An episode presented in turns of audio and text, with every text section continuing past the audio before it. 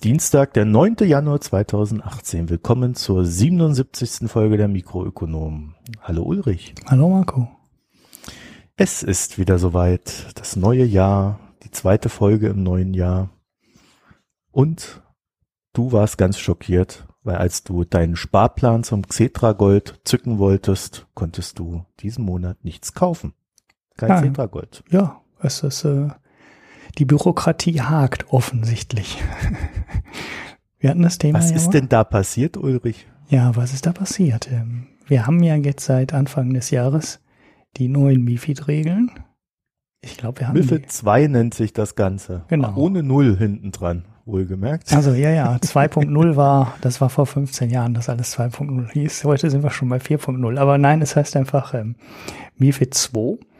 Und eine der Regulierungen, die da zu erbringen sind, ist, dass alles, was an Endverbraucher verkauft werden soll an Wertpapieren, braucht so ein Informationsblatt. Das ist, glaube ich, nur einseitig. Also gar nicht so wahnsinnig ähm, um, hat gar nicht so einen großen Umfang und ist gar nicht so wahnsinnig detailliert, aber es muss halt vorliegen. Und das ist bei der Menge der Papiere, die auf der, an der deutschen Börse gehandelt werden, halt nicht so trivial, die Dinger alle zeitig und im äh, vorgeschriebenen Format zu erstellen. Und ja, ähm, die Firma, die damit beschäftigt ist, das ist die WM Datenservice. Heißt die so? WM Wertpapiermitteilungen irgendwas. Ja, ja, ich nenne die immer Wertpapiermitteilungen. Genau. Das sind so die WM-Datenservices, glaube ich, die richtige ja, genau, Bezeichnung. Ja, ich glaub, da hängt ja auch die Börsenzeitung ja. dran. Wir hatten das äh, bei Gelegenheit schon mal. Und äh, die sind so äh, die, die große Datenquelle des deutschen Finanzmarktes. Alles, was da irgendwo fleucht und kreucht, hat mit der, mit, mit den WM-Daten zu tun. Wenn du eine Hauptversammlung machst, fragen die ab, wie die Ergebnisse waren. Wenn du eine Anleihe emittierst, äh, musst du zu einem WM-Daten rennen und sie dir da äh, genehmigen lassen mit den ganzen äh, Inhalten und da reinstopfen, damit dann die Datenbanken äh, den, den Banken äh, äh alles alles quasi so servieren und die Banken greifen dann nur noch darauf zu und dann werden alle glücklich. Ja, außer bei MIFID 2, da sind scheinbar nicht alle glücklich genau. geworden. Genau. Ja, es gibt halt irgendwie eine sechsstellige äh, Anzahl von Wertpapieren in Deutschland und jetzt müssen, muss die WM-Daten für jedes dieser Wertpapiere diese Blätter halt entgegennehmen, wahrscheinlich auch zumindest rudimentär prüfen und dann wieder veröffentlichen. Und wenn das bei manchen Optionsscheinen wahrscheinlich nie jemandem aufgefallen wäre, dass die Papiere da nicht vorliegen, ist Xetra Gold halt ein einzelnes Wertpapier. Also Xetra Gold ist ein börsengehandeltes, über Börsen gehandeltes Gold. Sprich, du handelst einfach an der Börse mit einem normalen Auftrag bei deinem Broker, kaufst du so ein Papier für 2000 Euro und dann hast du quasi 2000 äh, Euro in Gold verbrieft. Die deutsche Börse kauft dann irgendwo das Gold, lagert das in den Tresor. Ist das ein ETF oder was ist das? Das ist, äh, ja, im Endeffekt ist das so eine Art ETF, der damals ja aber nicht als ETF umzusetzen war, weil es damals noch keine ETFs auf Rohstoffe gab. Ich weiß nicht, ob man das heute noch so auflegen würde, aber es war damals, ähm, war die Deutsche Bank, äh, die Deutsche Bank, die Deutsche Börse quasi der erste, der das so angeboten hat, dass du an der Börse über Xetra Gold handeln kannst und die das dann hinterlegen und das dann irgendwie verbrieft mhm. ist. Naja. Diese Notlösung nennt man dann Finanzinnovation. Genau, das äh, ja, es ist halt einfach, einfach damit immer zu sparen. Ja. Also wenn du einen Sparplan auflegst über 50 oder 100 Euro im Monat, dann kannst du das halt mit physikalischen Gold nicht machen. Ne? Wie willst du das abwickeln? Dann müsstest du zur Filiale laufen, das durch dann erholen. Ja, die Kosten wären recht hoch. Genau, das ist halt viel zu teuer. Und wenn du das aber als Teil in so einen Sparplan einbaust und das kann alles über die Börse abgewickelt werden, dann ist es halt viel einfacher und du kannst das dann unter Umständen halt auch wirklich in deinen Sparplan, in vielleicht sogar in einem Lebensversicherungsmantel, bin ich mir jetzt aber nicht ganz sicher, ähm, in einer fondgebundenen Lebensversicherung vielleicht sogar kaufen. Naja, ist ja auch egal. Auf jeden Fall das ist keine, ähm, keine so ganz so kleine, es dürfte wahrscheinlich das verbriefte Produkt sein in Deutschland mit dem höchsten Volumen, würde ich mal fast vermuten. Mhm. Und ich suche gerade hier die Zahl raus. Ich finde es jetzt nicht mehr ganz genau. Ich weiß nicht, ob es aktuell ist, aber die Zahl, die ich hier finde, äh, sind äh, sechs Milliarden. Das heißt, das ist schon ja ein relevantes Volumen. Und dieses Ding ist jetzt aktuell Stand gestern, als ich letzte Mal nachgeguckt habe und die Nachricht gesehen habe, nicht mehr kaufbar, weil diese, äh, dieses Papier halt fehlt für den Privatanleger. Das heißt, die Sparpläne und alles, was es jetzt da drauf gibt. Also wenn du von Hand eine Order aufgibst, wird sie nicht ausgeführt und wenn du einen Sparplan hast, dann wird der Sparplan im Moment halt auch ausgesetzt. Schöner Verwaltungsaufwand für die Banken, die das dann alles abzuwickeln haben, weil die auf den Fall wahrscheinlich jetzt gar nicht so unbedingt vorbereitet waren. Ja, die Banken waren, was MIFID 2 betrifft, sehr, sehr schlecht vorbereitet. Und äh, nach dem, was man hört, betrifft das wohl nicht nur eine Bank, sondern wohl auch mehrere. Aber eins der größeren Probleme sind tatsächlich diese, diese KID nennt sich das, also KIT, also diese, dieses Formular, was da hinterlegt werden muss. Und äh, da gibt's irgendwie so eine PRIP-Verordnung dafür. Kennst du die Leute so mal? Ein, äh, Paula, Richard, Ida, Ida, Paula, ja, mhm. PRIP-Verordnung. Und dann gibt's das sogenannte KIT und das KIT liegt in, in der Spalte PRIP in den WM-Daten. So hat man mir das mal erklärt, zumindest bei der Bank. Und dann, ähm, ja, wenn das nicht da ist, dann darf man nicht handeln als Privatanleger. Es gibt einen kleinen Ausweg. Man kann sich als, wie, wie nennt sich das, Profi also du, du wirst als Anführungszeichen Profi eingestuft mhm. und äh, dann kannst du äh, das quasi umgehen und als Profi musst du natürlich so ein paar äh, Sachen erfüllt haben, damit du, damit du überhaupt Profi als Profi eingestuft werden kannst. Um, und dann kannst du auch Dinge handeln oder Produkte handeln, die Privatanleger nicht handeln dürfen. Und nach der Zahl, die ich gehört habe, jetzt halte ich fest, sollen 900.000 KIDs gefehlt haben. Also 900.000 Kits sollen am äh, 2. Januar war der erste Handelstag, sollen ja. am 2. Januar gefehlt haben und wahrscheinlich fehlen auch noch viele davon. Mhm. Und äh, da gibt es zweierlei Gründe. Nämlich einmal, dass äh, die äh, die WM-Daten wohl nicht mit der Arbeit hinterhergekommen sind und dann ein sogenanntes Lieferproblem hatten. Und dann gibt's Emittenten, die haben einfach kein Kit erstellt. Oh. Einfach keinen Bock ja. gehabt. So, und dann hast du diese schöne Situation gehabt, dass der Privatanleger oder Leute, die als Privatanleger eingestuft waren, nicht äh, oder nicht als, also die kein Profi waren, also alle, die kein Profi waren, konnten quasi Produkte nicht kaufen, deren Kits gefehlt haben, aber sie konnten verkaufen. Mhm. Also Verkaufsorders konnten sie einstellen. Und dann gab es die, die als Profi eingestuften Kunden der Banken und die konnten kaufen. Und da ist ja jetzt die Frage, ob da nicht der ein oder andere aufgrund der Panik, die vielleicht so ein Kunde da, so ein privater Kunde dann plötzlich hatte, vielleicht da irgendwas recht preiswert kaufen konnte. Mhm. Weil die Leute das dann rausgeschmissen haben. Ja, aber das Damit ist ja hätte MIFID 2 ja ihr ähm, Ding völlig, also das völlig verfehlt, zumindest zum Einstieg. Ja, ja, ja, genau. Das wäre total kontraproduktiv. Aber ich gehe mal davon aus, dass die deutsche Börse an der Stelle den Preis erstellt. Das ist ja kein freier, marktgebildeter Preis, oder? Hä? Nee, die deutsche Bei ETFs? Dass die ein Geld so, du meinst bei, bei, bei dem Cetra Gold meinst ja, ja, genau. Ich dachte, du bist bei meinem Beispiel. Ja, nee, okay. Ja.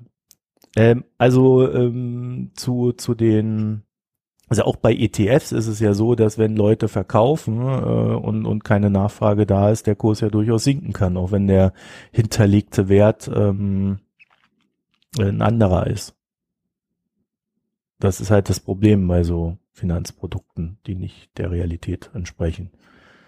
Ja, ich weiß jetzt nicht, inwieweit so, die deutsche ich will Börse jetzt aber noch kurz, Papier dann Marken macht oder nicht. Ja, ich habe das nicht beobachtet. Nicht. Die Frage war halt generell, weil es betraf ja nicht nur es betraf ja nicht nur äh, Klar, das die, kann natürlich sein. Cetra-Gold. Ja, ja, du hast ja einen total asymmetrischen Markt mit Käufern und genau, Verkäufern. Genau, du hast zeitweise einen Markt gehabt, der nicht funktioniert hat. So, was ich noch kurz äh, hinterher schieben wollte, als Profi eingestuft wird, wer mindestens 40 Trades pro Jahr in einer Ordergröße von mindestens 12.500 Euro vorweisen kann, Bankguthaben, also Konto und Depot mehr als 500.000 Euro und mindestens ein Jahr Kapi Kenntnisse am Kapitalmarkt. Aha. Okay. So, also äh, ich glaube, da haben die wenigsten die Möglichkeit, sich da Also die privaten, äh, die wenigsten Privatanleger haben da die Möglichkeit, sich als Profi einstufen zu lassen, um diese ganze Schweinerei da mit diesen Kits und Brips und sonst was da zu umgehen. Deswegen dürften einige Leute momentan auf ihrem Zeugs sitzen oder auf ihren Sparverträgen und können nicht einzahlen. Hm. Ja, Xetra Gold war wahrscheinlich einfach nur groß genug, deswegen wurde das dann symbolisch herausgegriffen. Hm. Die haben auch noch eine andere Änderung mit Miffel, oder die haben ein paar andere Änderungen, aber auch noch eine sehr schöne Änderung eingeführt. Und zwar war es ja früher so, früher, äh, letztes Jahr, bis zu letztem Jahr, äh, Aktien konnte man zwei, mit zwei Nachkommastellen oder drei Nachkommastellen handeln, je nachdem. Äh, und dann hast du ja halt centweise oder Zehntelcentweise des Zeugs dann gehandelt. Mhm. Das ist auch vorbei. Denn aufgrund der ganzen Algo-Trader, wir erinnern uns, da gab es einige Manipulationen in der Vergangenheit. Aufgrund der, äh, um, und um dem entgegenzuwirken, wurden jetzt, ja, so Tick-Sizes nennt sich das, eingeführt, die halt nicht mehr Cent oder Zehntelcentweise sind, sondern äh, die gehen vom ein Hundertstel Cent bis, das höchste, was ich jetzt gesehen habe, war zwei Euro bei Audi. Das heißt, du kannst deine Order bei Audi zum Beispiel nur noch zwei Euro-weise einstellen. Mhm. Also vier, sechs, acht, zehn, was kostet denn die Audi-Aktie? Ist sie noch so teuer, wie die mal war? Ich habe es jetzt nicht im Kopf, wie viel das Ding kostet, aber ja, das, das können wir gerne hier mal nachgucken. Das war ja mal so eine Aktie, die nur irgendwie 0,2 Prozent Free Float hatte und da hat sich dann auch keiner drum gekümmert, mal irgendwann den Kurswert zu splitten oder. Ja, 776 Euro. Ja, okay. Also relativ teuer. Aber äh, ungeachtet dessen musst du dir halt jetzt als Privatanleger wiederum oder auch als Profi, wenn du da Orders einstellst, für jeden einzelnen dieser ganzen Werte, die in den höheren Marktsegmenten sind, immer die Tick-Size besorgen. Das heißt, du kannst jetzt auch einfach die Order nicht richtig, also was, was passiert denn jetzt, wenn du 777,77 sagst? Ist die Order dann, ja, dann ungültig? Ja, nee, dann wird die Order, das liegt am Programm, das wäre der nächste Punkt. Äh, bei TradeGate habe ich gehört, wird die Order dann auf den nächstbesseren Kurs angepasst. da Aha. denken wir jetzt mal nicht drüber nach. Okay. Äh, bei anderen wird es einfach abgelehnt. Mhm. Da gibt's noch keine einheitliche Regelung. Mhm. Zumindest wäre sie mir nicht bekannt. Oh ja, ja, wie war das früher? Früher war das irgendwie alles unter zehn unter 10 Euro. Da wurde die Stückelung kleiner oder wie war das? ich weiß es nicht mehr genau, welche Grenze es da gab. Also, es gab aber ja auch einer ne? gewissen, gewissen Niedrigkeit war es einfach, wurde einfach dreistellig gehandelt, äh, drüber wurde zweistellig gehandelt, das ist auch egal, weil im Kern geht's darum, du konntest dann halt jeden Cent anpassen. Das kannst mhm. du heutzutage nicht mehr. Und das ist natürlich für Menschen, die manuell traden und äh, am Ende soll ja hier auch die, die Technik immer noch dem Menschen dienen und nicht der Mensch sich der Technik ständig anpassen müssen. Ähm, also das ist eine absolute Katastrophe. Ja, da müssen sie halt die Algo-Trader verbieten, wenn die so viel Scheiße bauen, äh, statt uns Menschen äh, jetzt aus dem Markt zu kegeln oder, oder uns das Leben schwer zu machen. Hm. Ja, oder sie sollen für Algo, Algos halt die Vorschriften machen, äh, dass die nur noch so und so handeln dürfen, aber einfach die Menschen in Ruhe lassen. Mhm. Also das ist äh, von der von der Regulierung, von der Form der Regulierung her ist das ein ziemlicher Bullshit. Ja, da war da absolut schlecht gelöst. Genau. Ich weiß auch gar nicht, warum man sich über den Parameter Gedanken gemacht hat, weil da hat doch auch keiner ein Problem gesehen, oder? Ja, doch, du musst halt mal diese, diese Flashball, Bücher wie Flashballs oder so lesen. Also da haben die Algos haben ja schon einigen Mist gebaut, äh, gerade weil sie halt wesentlich schneller sind als so ein Mensch und dem will man halt entgegenwirken, indem man dann so eine Tick-Sizes da reinstellt. Mhm. Aber dann muss man es irgendwie anders regeln. Also dann muss man denen halt einfach äh, denen diese veränderten Tick-Sizes aufdrücken, aber die Menschen halt einfach normal handeln lassen. Mhm dann sind die halt billiger oder teurer. Das ist dann halt deren Problem. Das äh, ist ja eine notwendige Regulierung gewesen, weil die zu viel Mist gemacht haben. Und äh, so werden jetzt halt wieder alle in Kollektivhaftung genommen und äh, können keinen gescheiten Handel hier vollziehen. Mhm. Soweit zur Regulierung.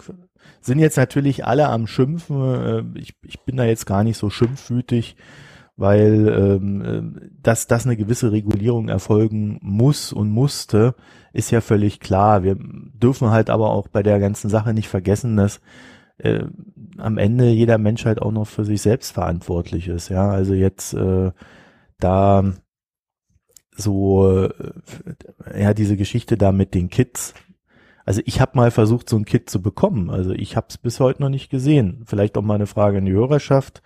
Also wenn jemand mal so ein Kit hat, ich würde es einfach gern mal sehen, egal welches. Geht, geht nur darum, überhaupt mal zu sehen, wie so ein Ding aufgebaut ist.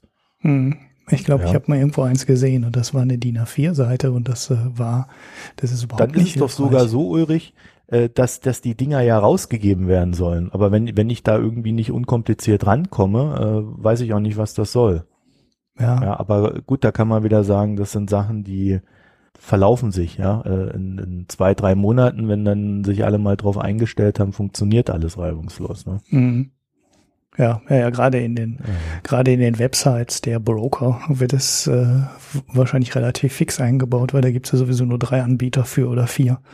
Und die machen das ja für alle, die machen das ja für Comdirect und wie die ganzen Broker alle heißen, da steckt ja dann im technischen Backend, stecken da zwei oder drei Firmen hinter und wenn die das einmal umgesetzt haben, dann können das auch relativ fix alle und das dann anzeigen. Ja, ich, ich glaube, das ist, äh, äh das ist eine hehre Denkweise, die nicht stimmt.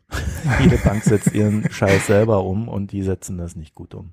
Ja, ja da wäre ich Ohne da jetzt in die Tiefe gehen zu wollen, aber äh, das ist teilweise. Ja, ich kenne nur diesen Optionsschein. Ich kenne da nur diesen Optionsscheinteil. Ne? Also das würde ja im Endeffekt aus einer ähnlichen Ecke kommen und da kommen die Daten ja normalerweise auch nicht mehr aus den Backends der Banken, sondern zumindest das Informationsangebot selber kommt mhm. dann von Onvista oder VWD oder wem auch immer. Ja, das ist die ehemalige IS Teledata, bei der äh, ich glaube, die heißt IST jetzt, oder? ITS oder irgendwie sowas. Ich vergesse mal wieder, die haben so oft ihren Namen geändert. Früher war das OnVista, dann hieß es IS Teledata und jetzt heißt es irgendwie wieder anders. Dann ja. ist glaube ich eingekürzt IST, ITS, irgendwie sowas. Und äh, das sind, äh, das sind, naja, nee, das ist nochmal ein anderer Datenlieferant. Also hier geht's eindeutig darum, dass die, die Banken halt in ihren, dass die Banken greifen auf die WM-Daten zu, die WM-Daten müssen das ordentlich liefern also was jetzt diese Kits betrifft. Das heißt, die Kits müssen alle da sein, äh, muss ordentlich eingespielt sein und die Banken müssen da ordentlich drauf zugreifen können. Hm.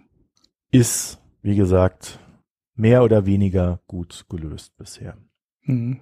Ja, war jetzt auch ein bisschen ein Update zu dem Hörerkommentar, den wir letztes Mal hatten, ne? zum Alex, der so ein bisschen unser Gemecker über Regulierung, ob das denn wirklich alles so schlimm wäre, das passte jetzt ganz gut dazu. Also das ist jetzt definitiv so ein Fall, der jetzt nicht ja. so wirklich gut reguliert wurde. Also das ist äh ja dem Alex ging es aber um was anderes. Äh, dem ging es darum, ob das denn, weil wir haben immer so, äh, ja die Kleinen müssen immer so viel äh, Regulierung ertragen in letzter Zeit und das wird der Verwaltungsaufwand wird immer höher und so weiter und so fort.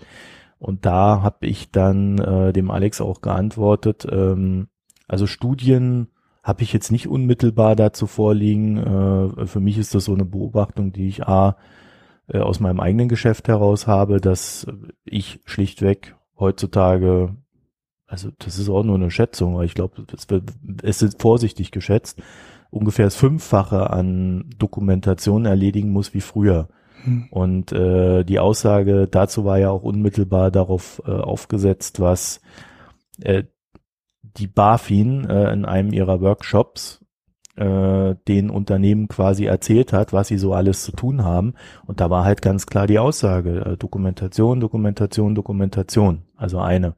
Das heißt, äh, jeder Pups, der irgendwo gemacht wird, muss dokumentiert wird, werden, damit am Ende noch nachweisbar ist, dass man unschuldig ist. Wenn die BaFin wieder irgendwas äh, gefunden hat, wo sie der Meinung ist, ähm, das wäre irgendwie böse. Ja. Äh, da gibt's ja auch ganz wilde Interpretationen dann teilweise von der BaFin. Also da äh, diese, diese Streitereien zwischen Unternehmen und BaFin sind schon etwas älter, aber in dem Falle halt auch, ähm, ja, war das, war das der Ansatz zu sagen. Das andere ist, äh, wenn, wenn, wenn man mal einfach bei Google das eingibt äh, oder da so ein bisschen rumrecherchiert, äh, klar, es sind meistens die Verbände, die sich da äußern, aber die erklären ja schon, wo das Problem ist und überall geht die Dokumentation nach oben. Wo ich nicht machen würde und das war mitmachen würde und das war so ein so eine Aussage vom Alex, die ich prinzipiell verstehe, die aber einfach nicht meine Denkweise ist. Äh, weil er sagt, man könnte argumentieren, dass die Regulierung ein, Markt, ein Merkmal moderner Gesellschaften ist, die mehr und mehr Rechtssicherheit einfordern. Also es ist prinzipiell richtig, bloß äh, man kann halt eine Wirtschaft auch damit ersticken. Mhm. Und äh, das tun wir hier zunehmend.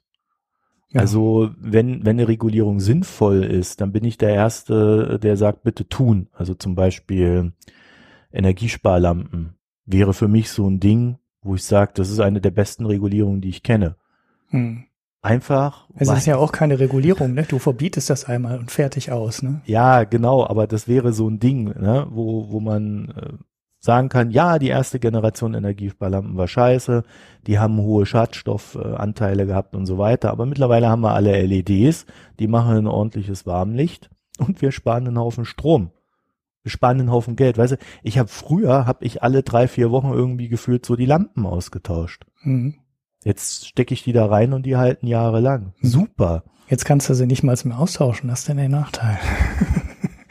Oft genug Doch. sind die einfach eingebaut. Also so Deckenstrahler ja. zum Beispiel und sowas, die kriegst du ja gar nicht mehr mit. Äh, da heißt dann aber auch 20 Jahre Garantie. Ja, das wird man sehen, ob die Hersteller dann nach 20 Jahren noch irgendwas äh, machen und ob es die dann noch gibt und was die dann garantieren, ne? Weißt ja. du, so 80 Prozent Leuchtstärke oder, ne? Weißt du, die können ja auch einzeln kaputt gehen. Ja, klar, hat wieder andere Probleme, aber so prinzipiell ist es halt eine, eine gute Sache gewesen. Aber wenn ich dann äh, beginnen muss, halt Kleinigkeiten zu dokumentieren. Also auch wenn du dich mal damit beschäftigt, was ein Unternehmen beim Mindestlohn äh, oder seit dem Mindestlohn alles dokumentieren muss bei seinen Arbeitgebern, äh, bei seinen Arbeitnehmern, wenn diese unter 3.500 Euro verdienen. Ja, da, da kannst du Excel-Tabellen füllen und da brauchst du halt Leute, die das alles machen. Davon profitieren dann so Leute wie die Steuerberater und sonst wer. Äh, ich glaube, das ist vielleicht mal ein Ding, wo wir dann irgendwann auch mal vielleicht mal einen Experten finden, aber wir wollen ja schon immer so viele Experten zu allem Möglichen finden. Also äh, es ist immer nicht so leicht, die Leute dann auch zu finden und vor allen Dingen, weil wir ja nur die Guten wollen. Mhm. so, jetzt sind wir aber auch wieder ganz schön weit abgeschwiffen. Du hattest noch irgendwie so eine News äh, zur Schweizer Nationalbank, mit der hatten wir uns mal beschäftigt. Ja, ich weiß gar nicht mehr in welcher Folge. Aber da hatten wir mal den Kursanstieg der Schweizer Nationalbank und die Bilanz, die die haben, ein bisschen untersucht und äh, uns dann noch gefragt, warum wollen eigentlich so viele Leute die Aktie kaufen der Schweizer Nationalbank? Was sind daran so toll? Ähm, inzwischen haben die ihre Bilanz veröffentlicht für 2017 und haben darin einen Gewinn von 54 Milliarden Schweizer Franken ausgewiesen. Das heißt, ähm, man bekommt zumindest eine Idee, warum manche Leute die Aktie kaufen wollen und äh, die Werte, die in der Bilanz der Schweizer Nationalbank schlummern, ähm, heben wollen, was aber ja per Gesetz ja nicht möglich ist. Das heißt, an das Geld wird äh, höchstwahrscheinlich keiner rankommen. Ja. Ähm, naja, gut, das Geld verdient haben sie auch nur, weil der Franken abgewertet hat und damit die ganzen äh, Werte der, ähm, ja, die ganzen Auslandswerte quasi gestiegen sind. So, wenn Jetzt die läuten bei dir aber noch die Kirchenglocken sammeln. Ja, ja, das ist, wenn wir, wenn wir um sieben aufnehmen, wenn du so weit weg bist. Ich, ich kann das Mikro hier nicht anders einstellen. Das Gewimmel um sieben hat man dann da drin. Na gut. Okay. Ähm, es war Folge 57. Ich hatte das kurz mal nachgeschlagen und es gab dann noch einen Nachklapp in Folge 58. Mhm. Ja. Also Folge 57 hören, da, da das entsprechende Kapitel und dann seid ihr da auch wieder up to date. Ja. Es ist auf jeden Fall die äh, Firma mit die den höchsten Gewinn für das Geschäftsjahr 2017 gemeldet haben dürfte, weil an 54 Milliarden äh, kommen auch so super profitable Firmen wie Apple nicht ran. Mhm. Ja, ich habe mir für heute, weil das war jetzt nur so ein kurzer Nachklapp, den wir mal reingeschoben haben, weil mir gerade eingefallen ist. Ähm, wir haben, ich habe heute äh, mal vorbereitet, so ein kleines Selbstlernprogramm. Also ich habe äh, mich damit beschäftigt, was der Output-Flur ist. Und zwar im, im Zuge der Basel III Regulierung, die wir bei, im Bankensektor so vor uns hatten, hieß es dann, ja, man habe sich auf einen Output-Flur von 72,5 Prozent geeinigt. Mhm. Und irgendwie habe ich dann so mehrere Artikel gelesen gehabt zu dem Thema und habe mir gedacht, Was zur Hölle ist ein Output-Flur? Weißt du, ich habe manchmal so das Gefühl, Journalisten haben die große Fähigkeit, etwas über etwas zu schreiben, ohne es zu erklären. Ja, ja, das geht wahrscheinlich oft darauf zurück, dass sie es selber nicht verstanden haben. Ja, genau. Das wollte ich jetzt so nicht sagen, aber irgendeiner muss ja immer die Wahrheit aussprechen. Ne? Ja, wenn ich schon so wenig rede im Podcast, dann muss ich wenigstens ja, du die brutalen ja Wahrheiten Zuge. aussprechen. Du kommst ja noch zum Zuge. Mit Colorado ist, in Colorado ist Solar, Wind und Stromspeicher inzwischen ja, okay. so billig, dass man dafür Kohle kriegt. Spannend, ob wir dazu kommen. ja, aber zurück zum Output-Flur. Ich fand das nämlich eine echt interessante Geschichte, als ich mich dann mal da so versucht habe, damit zu beschäftigen und mich reinzulesen. Und ich habe mir gedacht, wir machen das mal an einem kleinen Beispiel. Und zwar stellt euch vor, ihr seid eine Bank. Mhm. Ja, das ist natürlich jetzt nicht so leicht für den Einzelnen, aber stell dir einfach vor, du bist eine Bank und hast 100 Millionen Euro.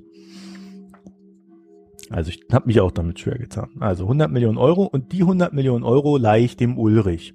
Mhm. Und der Ulrich ist, ja, halbwegs solvent, mhm. ja, hat so ein, sagen wir, ein AA-Rating. Oh, ist ja besser als die Deutsche Bank. Ja. Für 100 Millionen Ulrich, ja. ja. Also, ich wollte jetzt ein, ein Beispiel nehmen, das dich huld, das dir huldigt. Und zwar gibt es äh, von äh, der von dem Basler Gremium nennt sich das, gibt es äh, eine Empfehlung für verschiedene Rating Ranges, also ähm, von AAA zu AA minus.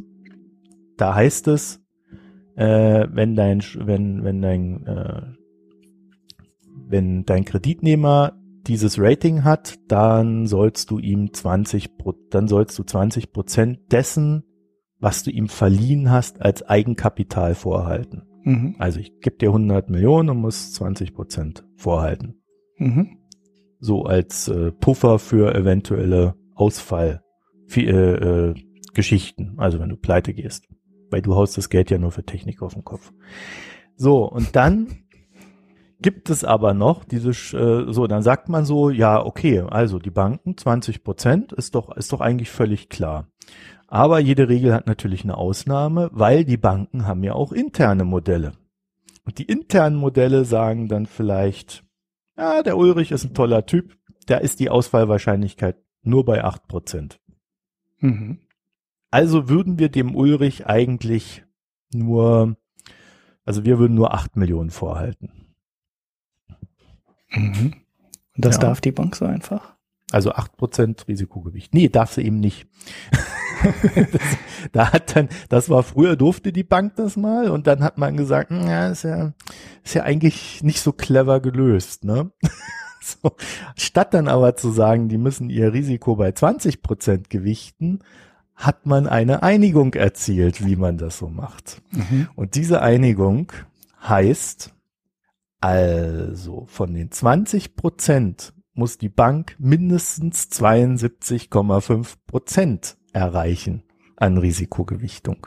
Mhm. Warum hat man dann nicht sofort gesagt, äh, was sind das dann?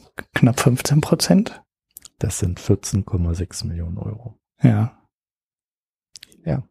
Ja, aber warum hat man, ja gut, wahrscheinlich ja, weil, weil das alles politisch ist genau, und der eine hat das und der andere ja. hat das und dann einigt man sich auf irgendwas. Oh also, das heißt, die Bank muss dann 14,5 Millionen Euro äh, Risikogewichtung reinhauen und das entspricht den 72,5 Prozent.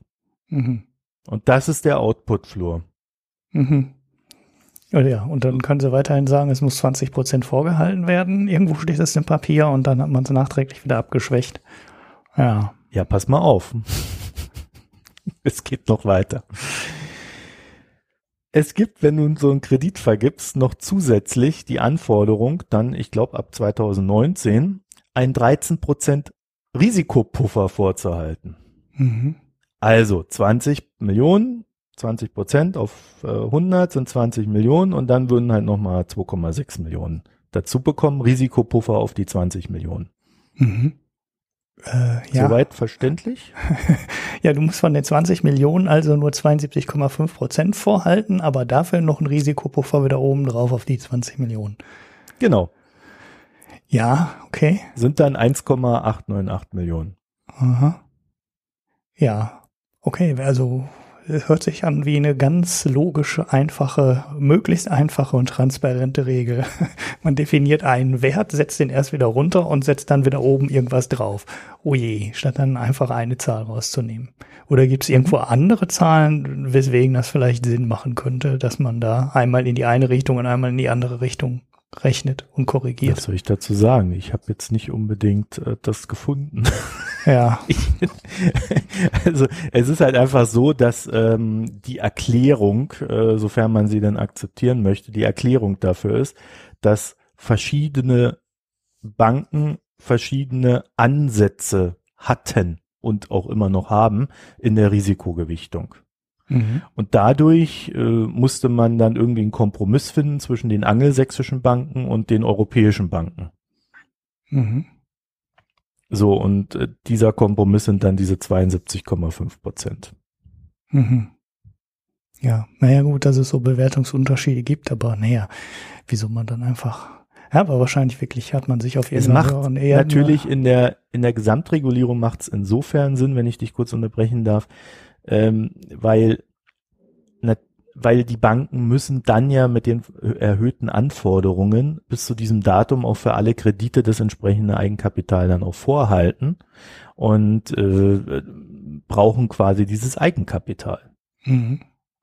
Und das ist für manche Bank durchaus schmerzhaft, wenn sie vorher auf ein anderes Modell gesetzt hat. Oder wenn sie äh, einen anderen Output-Floor angewendet hat. Mhm. Oder, oder, oder. Also du, du willst ja nicht, dass die Banken durch Regulierung jetzt pleite gehen oder in Liquiditätsschwierigkeiten geraten. Deswegen nimmt man dann immer so möglichst langlaufende Zeitschienen, ja, 2019, 2022, 2027 teilweise. Äh, also der, der, der Risikopuffer, die 13 Prozent, um das jetzt nochmal ganz korrekt zu sagen, der letzte Schritt, bis der auf 13 Prozent sein muss, ist der 1. Januar 2027. Oh ja, gut. Ja, das ist, also, ne? Mhm. Also das sind so, das sind so Sachen, habe ich vorhin falsch gesagt, 2019. Da, da beginnt dieses Hoch, dieser, diese Schritte nach oben zu gehen.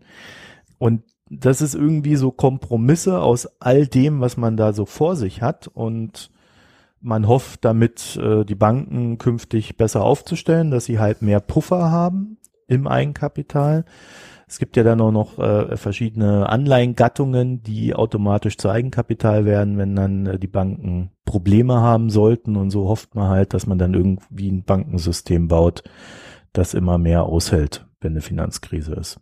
Oder dass immer weniger Finanzkrisen kommen, weil die Banken immer weniger zu einem Problem werden.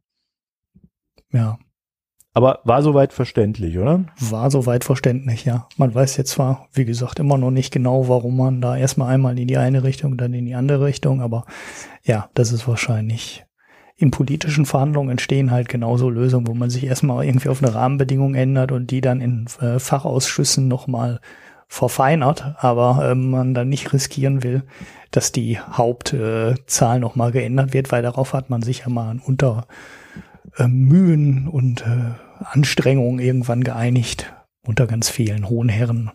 Frauen sind ja meistens nicht dabei und dann korrigiert man halt in den Fachausschüssen unten drunter, ohne dass dann irgendjemand noch irgendwas davon mitbekommt. Dreht man dann halt so an so Prozentzahlen dann doch wiederum. Naja. Also äh, was ich vielleicht noch dazu sagen möchte, was mir auch aufgefallen ist, äh, ich finde, die BaFin ist da in einer sehr sonderbaren Doppelfunktion, die mir überhaupt nicht gefällt. Also ausgehandelt wurde der Kram unter anderem von dem BaFin-Chef, mhm. der dann quasi die deutschen Banken in diesem Basel III-Ausschuss vertritt und deren Interessen. Mhm. Und da frage ich mich dann schon, also ich lese dann ja auch manchmal so Interviews, wo der dann auch so ein bisschen werbende Funktion für den äh, Finanzplatz Deutschland hat und versucht so diesen angelsächsischen Banken die Angst vor seiner Regulierung zu nehmen. Also ich weiß nicht, das ist glaube ich nicht seine Aufgabe oder sollte nicht seine Aufgabe sein und ich finde diese, diese Funktion, die er da einnimmt, recht bedenklich.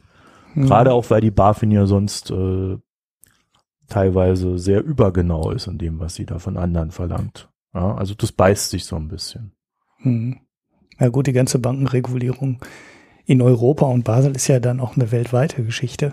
Ist ja sowieso ja. so sehr ähm, hierarchisch aufgebaut, also so über mehrere Ebenen. Ne? Die BaFin ist ja, also selbst in Europa sind ja die Zuständigkeiten ähm, nicht so wirklich geklärt, das sind eigentlich schon geklärt, ja. aber es ändert sich halt auch dauernd. Ne? Also die European Banking, wie heißt sie da, Aufsicht, äh, die ähm, ist ja, ja genau, die ist ja auch nicht für jede Bank zuständig, sondern nur für die ganz großen. Ich weiß nicht, wie viel es sind. Und äh, dann hängt darunter irgendwie die BaFin, die aber natürlich in die Regulierung und äh, Kontrolle der großen deutschen Banken auch noch reinwirkt. Also die sind halt nicht nur für die Sparkassen und die kleineren verantwortlich, sondern bei den großen haben die halt auch noch was zu melden.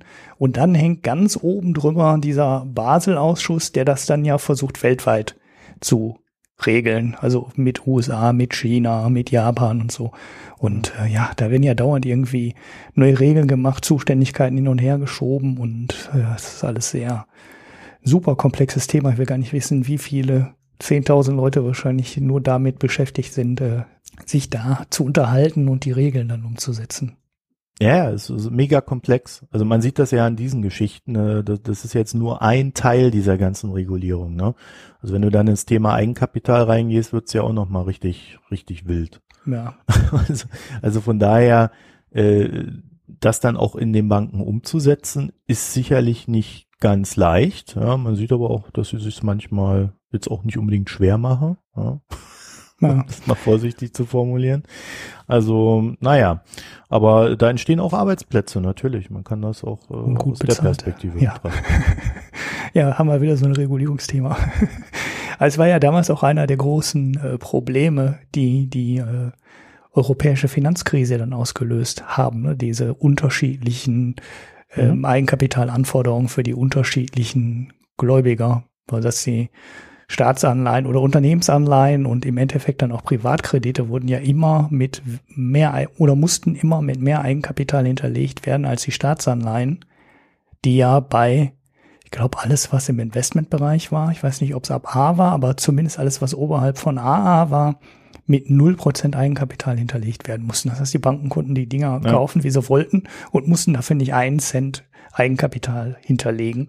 Und wenn du dann so einen Anleihen hattest wie von Spanien oder wie von Italien, die dann aus diesem ähm, Pool halt rauskippten, irgendwann über die Ratingabstufung, dann mussten die Banken auf einmal für riesige Summen äh, spanischer und italienischer Staatsanleihen Eigenkapital beschaffen und zwar richtig viel weil die aus der obersten Ebene rausgefallen sind.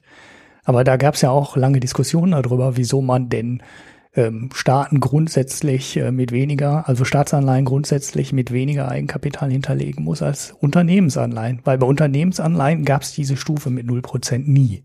Ne? Also auch der allerbeste, auch das allerbeste Unternehmen, ne? nimm eine Nestle oder irgendwie so eine Firma, äh, eine, irgendeine Firma, die ein wirklich gutes Rating hat, da mussten die Banken im Eigenkapital hinterlegen und bei einer Staatsanleihe mit dem gleichen Rating mussten sie halt kein Eigenkapital hinterlegen. Und das ist ja irgendwie auch, äh, ja, für den Markt nicht gut, weil es verzerrt halt. Wieso? Ne? Also entweder man vertraut den Ratings und sagt, die Ratings ähm, sind das wert, ähm, was die Ratingagenturen halt ausrechnen. Und äh, dann sollte es aber auch egal sein, wer dahinter steckt.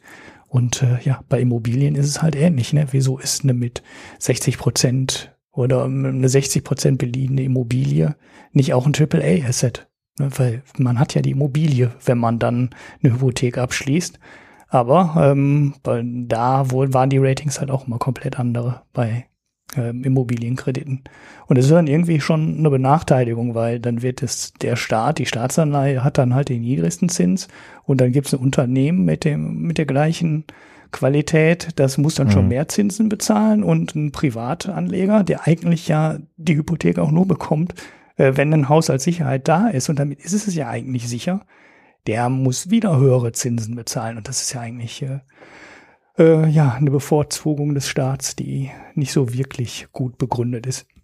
Und ich weiß ehrlich gesagt nicht, wie der aktuelle Stand da ist. Das habe ich mir halt nur dann damals in der nee, die, Schuldenkrise glaube ich, nicht mehr, dass Staatsanleihen zu 100 Prozent gelten. Das ja, aber diese Unterschiede gab es ja unten auch. Also die gab es ja nicht nur in der obersten Stufe, ich hatte das jetzt nur als Beispiel genannt, sondern in, äh, in den unterschiedlichen, bei den niedrigeren Qualitäten gab es diese Unterschiede auch. Also da warst du irgendwie bei Triple B, was so eben noch Investment Grade ist, was musstest du bei Staatsanleihen, glaube ich, irgendwie, weiß nicht, ich sage jetzt eine Zahl 40 Prozent hinterlegen legen als Sicherheit. Und ähm, bei, also die Risikogewichtung war 40 Prozent besser gesagt. Äh, und bei einer Unternehmensanleihe in der gleichen Qualität wurde, ging das schon mit 100 Prozent in die mhm. Eigenkapitalanforderungen an. Also das war auf allen Stufen unterschiedlich. Ich hatte jetzt nur das Extrembeispiel bei den ganz hohen Qualitäten gemacht. Naja, gut, aber da weiß ich auch nicht, wie der aktuelle Stand ist. Also ob sie da was dran geändert haben oder ob die so Vorzogen der Staatsanleihen dann weiter geblieben ist. Keine Ahnung. Mhm. Okay, dann würde ich sagen, dann machen wir das Thema mal dicht. Beenden wir dieses Thema mal, dieses leidige Thema, das Regulierungsthema. Genau. Kommen wir nach Colorado. Jetzt geht es um die Zukunft. Ja, wir essen jetzt. Ja, die, was in die Zukunft? Haribo, Colorado. Nein, ähm, Colorado, das Bundesland äh, in den USA. Äh, der Bundesstaat heißt es ja da. Ne?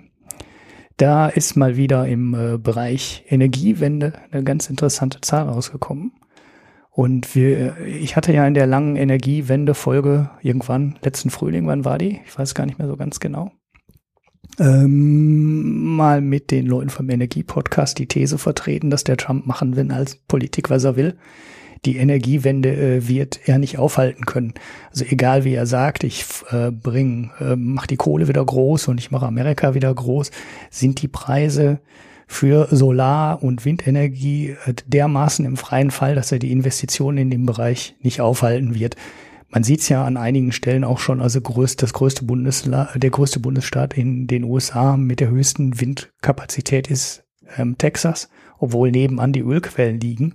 Und da wird nicht im großen Stile die Windenergie gefördert, sondern das ist einfach ein Land, was flach ist und da weht der Wind viel und Windenergie ist an solchen Stellen preiswert.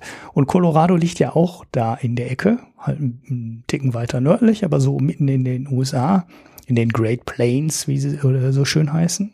Und das ist eine Region, wo der Wind relativ zuverlässig weht und ein Bundesstaat, der, man vertut sich immer, wenn man die USA und Europa vergleicht, geografisch, also obwohl es eigentlich so mitten in Amerika drin ist, liegt es auf dem gleichen Breitengrad wie Ibiza.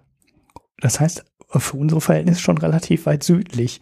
Und in mhm. der Kombination führt es dann natürlich zu, dass die Sonne da häufig scheint, dass sie auch relativ kräftig scheint, weil es halt äh, weiter südlich ist als Deutschland. Der Wind weht und ähm, dort sind jetzt wieder Kraftwerk äh, Kraftwerkskapazitäten ausgeschrieben worden ähm, für Wind und für Solar und teilweise auch Kombikraftwerke, wo ähm, Wind und Solar und Batterien gebaut werden sollen, um auch äh, ja in windarmen Zeiten oder vor allem auch in der Nacht, in sonnenarmen Zeiten eine gewisse Pufferkapazität zur Verfügung ähm, stellen zu können. Und bei diesen Ausschreibungen sind die Preise so weit runtergegangen, dass die ersten ähm, Energieerzeuger überlegen, Kohlekraftwerke abzuschalten. Das heißt, es ist, wir haben jetzt nicht den Punkt, ähm, an dem man überlegt, ob man ein Kohlekraftwerk oder ein Wind-Sonnenkraftwerk baut, sondern wir sind jetzt sogar schon an dem Punkt, wo die Kosten für die neuen Energie trotz der gesamten Investitionskosten, die man mit den neuen Energien hat, so preiswertig, äh, so preiswert geworden sind, dass man alte Kraftwerke dafür abschaltet. Und das ist natürlich dann nochmal ein Schritt weiter, weil das Kohlekraftwerk nicht mehr gebaut wird, das ist ja schon länger absehbar. Also als Trump das angekündigt hat, haben sie alle nur sich an der, am Kopf gekratzt und gefragt, wie kommt er auf die Idee? Wir haben in den letzten zwei oder drei Jahren sind de facto bis auf Indien und ein paar ganz wenige Länder eigentlich nirgendwo mehr Kohlekraftwerke gebaut worden. Gerade in den USA nicht. Da lag es aber allerdings nicht an Wind und Sonne, sondern da lag es an der ähm, am Erdgas, also am Shale, ähm, an den Shale-Erdgasquellen, die man da hatte. Aber das war in anderen Ländern halt auch so. Also in China werden Kohlekraftwerke auch nur abgeschaltet Die bauen ja. die nicht mehr neu. Und äh, man kann ja eine lange Diskussion führen, ob man das jetzt mit äh, Wind und Solar oder dann doch mit Kernkraft macht, wie die Kernkraftbefürworter sagen. Aber ähm, de facto baut keiner mehr Kohlekraftwerke. Das, das ist eigentlich schon so seit äh, 2014, 2015 so, dass die irgendwo mehr gebaut werden. Was gebaut wird, sind Gaskraftwerke und Wind, Solar und äh, Atomkraft. Aber ähm, ja, Jetzt haben wir halt die nächste Stufe und in, zumindest in Colorado, wie gesagt, äh, ist es nicht überall so windig, es ist nicht überall so sonnig.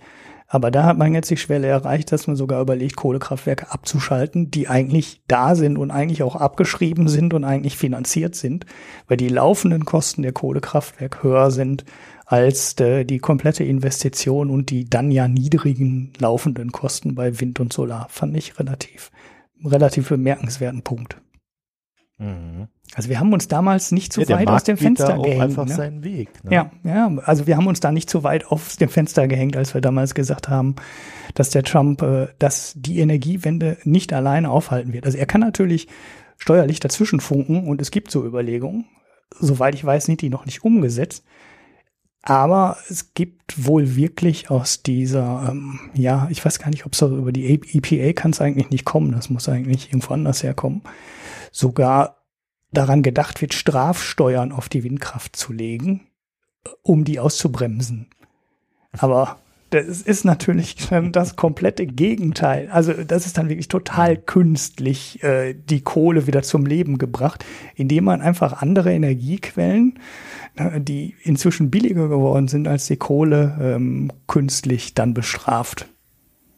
Ja, das ist ja Quatsch. Also äh, man, man hat aber auch damals sofort, nachdem dann Trump äh, an die Macht gekommen ist und äh, klar wurde, was dann Sachen Umweltschutz nicht mehr läuft, ähm, hat man damals sofort auf seitens der Bundesstaaten die Aussage gehabt, dass sie sich eigentlich dagegen stellen wollen und dass sie versuchen wollen, die Klimaziele zu erreichen und dass sie äh, an diesen ganzen Sachen festhalten. Weil ist ja auch völlig klar, Trump bleibt vier Jahre oder acht Jahre im Amt aber entweder bist du zukunftsfähig oder du bist es nicht. Und wenn du da acht Jahre verstreichen lässt, dann wirft dich das äh, am Ende 30, 40 Jahre zurück, weil das holst du so schnell nicht mehr auf in mhm. der Entwicklung. Mhm. Ja, das heißt, da ist auch eine völlig entgegengesetzte Interessenlage auf, auf, auf äh, Ebene der Bundesstaaten. Ne? Ja, Gerade wenn es dann so gut wie in Texas läuft, äh, wo dann einfach genug Wind gemacht wird und äh, einfach dann alle nur noch die Windräder anknapsen müssen. Ne? Also hat ja jetzt auch nicht jeder Staat diesen Luxus. Genau, ja, es sind aber auch, äh, da sind die Interessen der Bundesstaaten ja auch einfach andere. Ne? Also für Texas ja. sind natürlich die in Texas aufgebauten Windräder und Solaranlagen lokale Arbeitsplätze und die interessiert ja im Endeffekt die Kohlemine irgendwo an, immer in Pennsylvania oder wo die auch immer sind, äh, ja eigentlich nicht. Die haben ja viel mehr von den Arbeitsplätzen, die sie dann für die Windräder bekommen. Also ein bisschen Wartung brauchen die halt auch. Und das wäre ja auch einer der Argumente, die bei Trump nie jemand verstanden hat. Weil es ist ja nicht so, als äh, würden diese neuen Energien weniger Arbeitsplätze schaffen. Das stimmt ja gar nicht. Das ja, aber da geht's ja auch nicht drum, was real ist, sondern äh, wie er seine Wähler kriegt. Genau. Und da hat er im Endeffekt die Wahl ja, ja gewonnen. Ne? Also von daher, wahltaktisch genau, hat er also das natürlich schon gut gemacht. Auch wenn die es funktioniert. Ja. ja. Ja. Naja, gut, schön. Die Umwelt wird siegen. Genau. Entweder vernichtet die Erde uns oder wir passen uns an. Es geht zwar nicht so schnell, genau. Es geht zwar nicht so schnell äh, wie gedacht, aber immerhin schalten wir den schlechtesten Energieträger, sprich die Kohle, dann doch ab. Ah, gut, in Deutschland ja, jetzt vielleicht in nicht. Ne?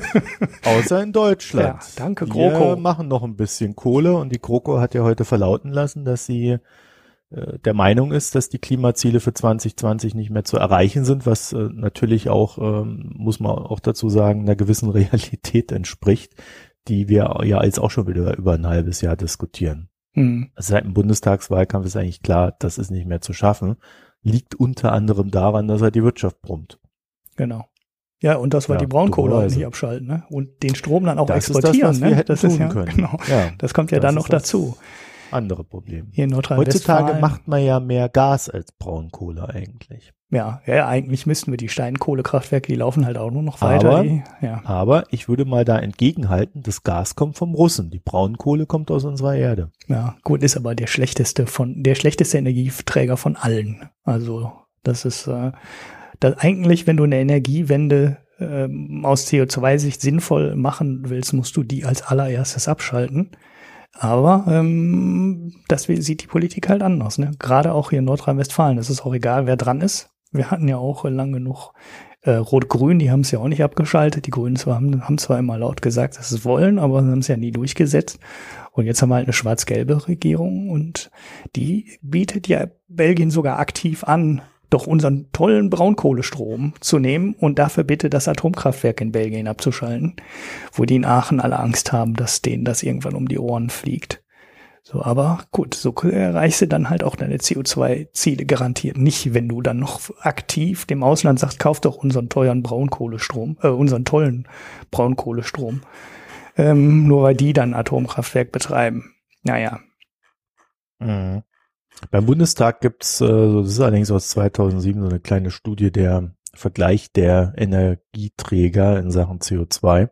Können wir ja mal verlinken, wenn das irgendjemanden interessiert. Mhm. Ja, wir hatten das in der Energiewendefolge, in der ersten hatten wir das kurz. Das war mir auch ah. gar nicht bewusst, ne? So, das ist ja einfach Chemie. Also in, in Kohle hast du halt nur C. Ne? Also du hast nur Kohle drin, du hast nur Kohlenstoff drin. Ich meine, deshalb heißt das Zeug dann auch so, ne? Und wenn du was anderes verbrennst, zum Beispiel Gas oder auch Benzin, da hast du halt ähm, Haas mit drin, Wasserstoff mit drin und du hast Sauerstoff mit drin. Gut, der Sauerstoff ist jetzt nicht so wichtig. Aber dadurch, dass du halt Energie auch in dem Wasserstoff gebunden hast, in dem Haar gebunden hast, ähm, verbrennt das, verbrennt das halt und du erzeugst halt dann beim Verbrennen H2O, also Wasser. Und mhm. bei Kohlenstoff erzeugst du halt durch die Verbrennung immer nur CO2. Es gibt, ist halt nichts anderes drin. Du verbrennst halt nur C und ähm, das verbrennt dann halt zu so CO2. Und deshalb kannst du mit keinem Energieträger mehr ähm, CO2 erzeugen als mit der Kohle. Ja, wobei man noch dazu sagen muss, dass bei Erdgas natürlich in der, in der Produktion, also in der, in der Förderung, extrem viel Schweinerei äh, passiert. Also äh, die haben, die haben ganz miese Methanwerte, die da so nach außen dringen. Das, ja, ist, schon, ja. das ist schon echt übel. Ja, gut, das ja. ist ja, das ist ja an vielen Stellen so. Also im Nahen Osten ist ja auch sehr lange das ganze Erdgas einfach abgefackelt worden. Die haben es einfach verbrannt, weil es nicht äh, werthaltig genug war.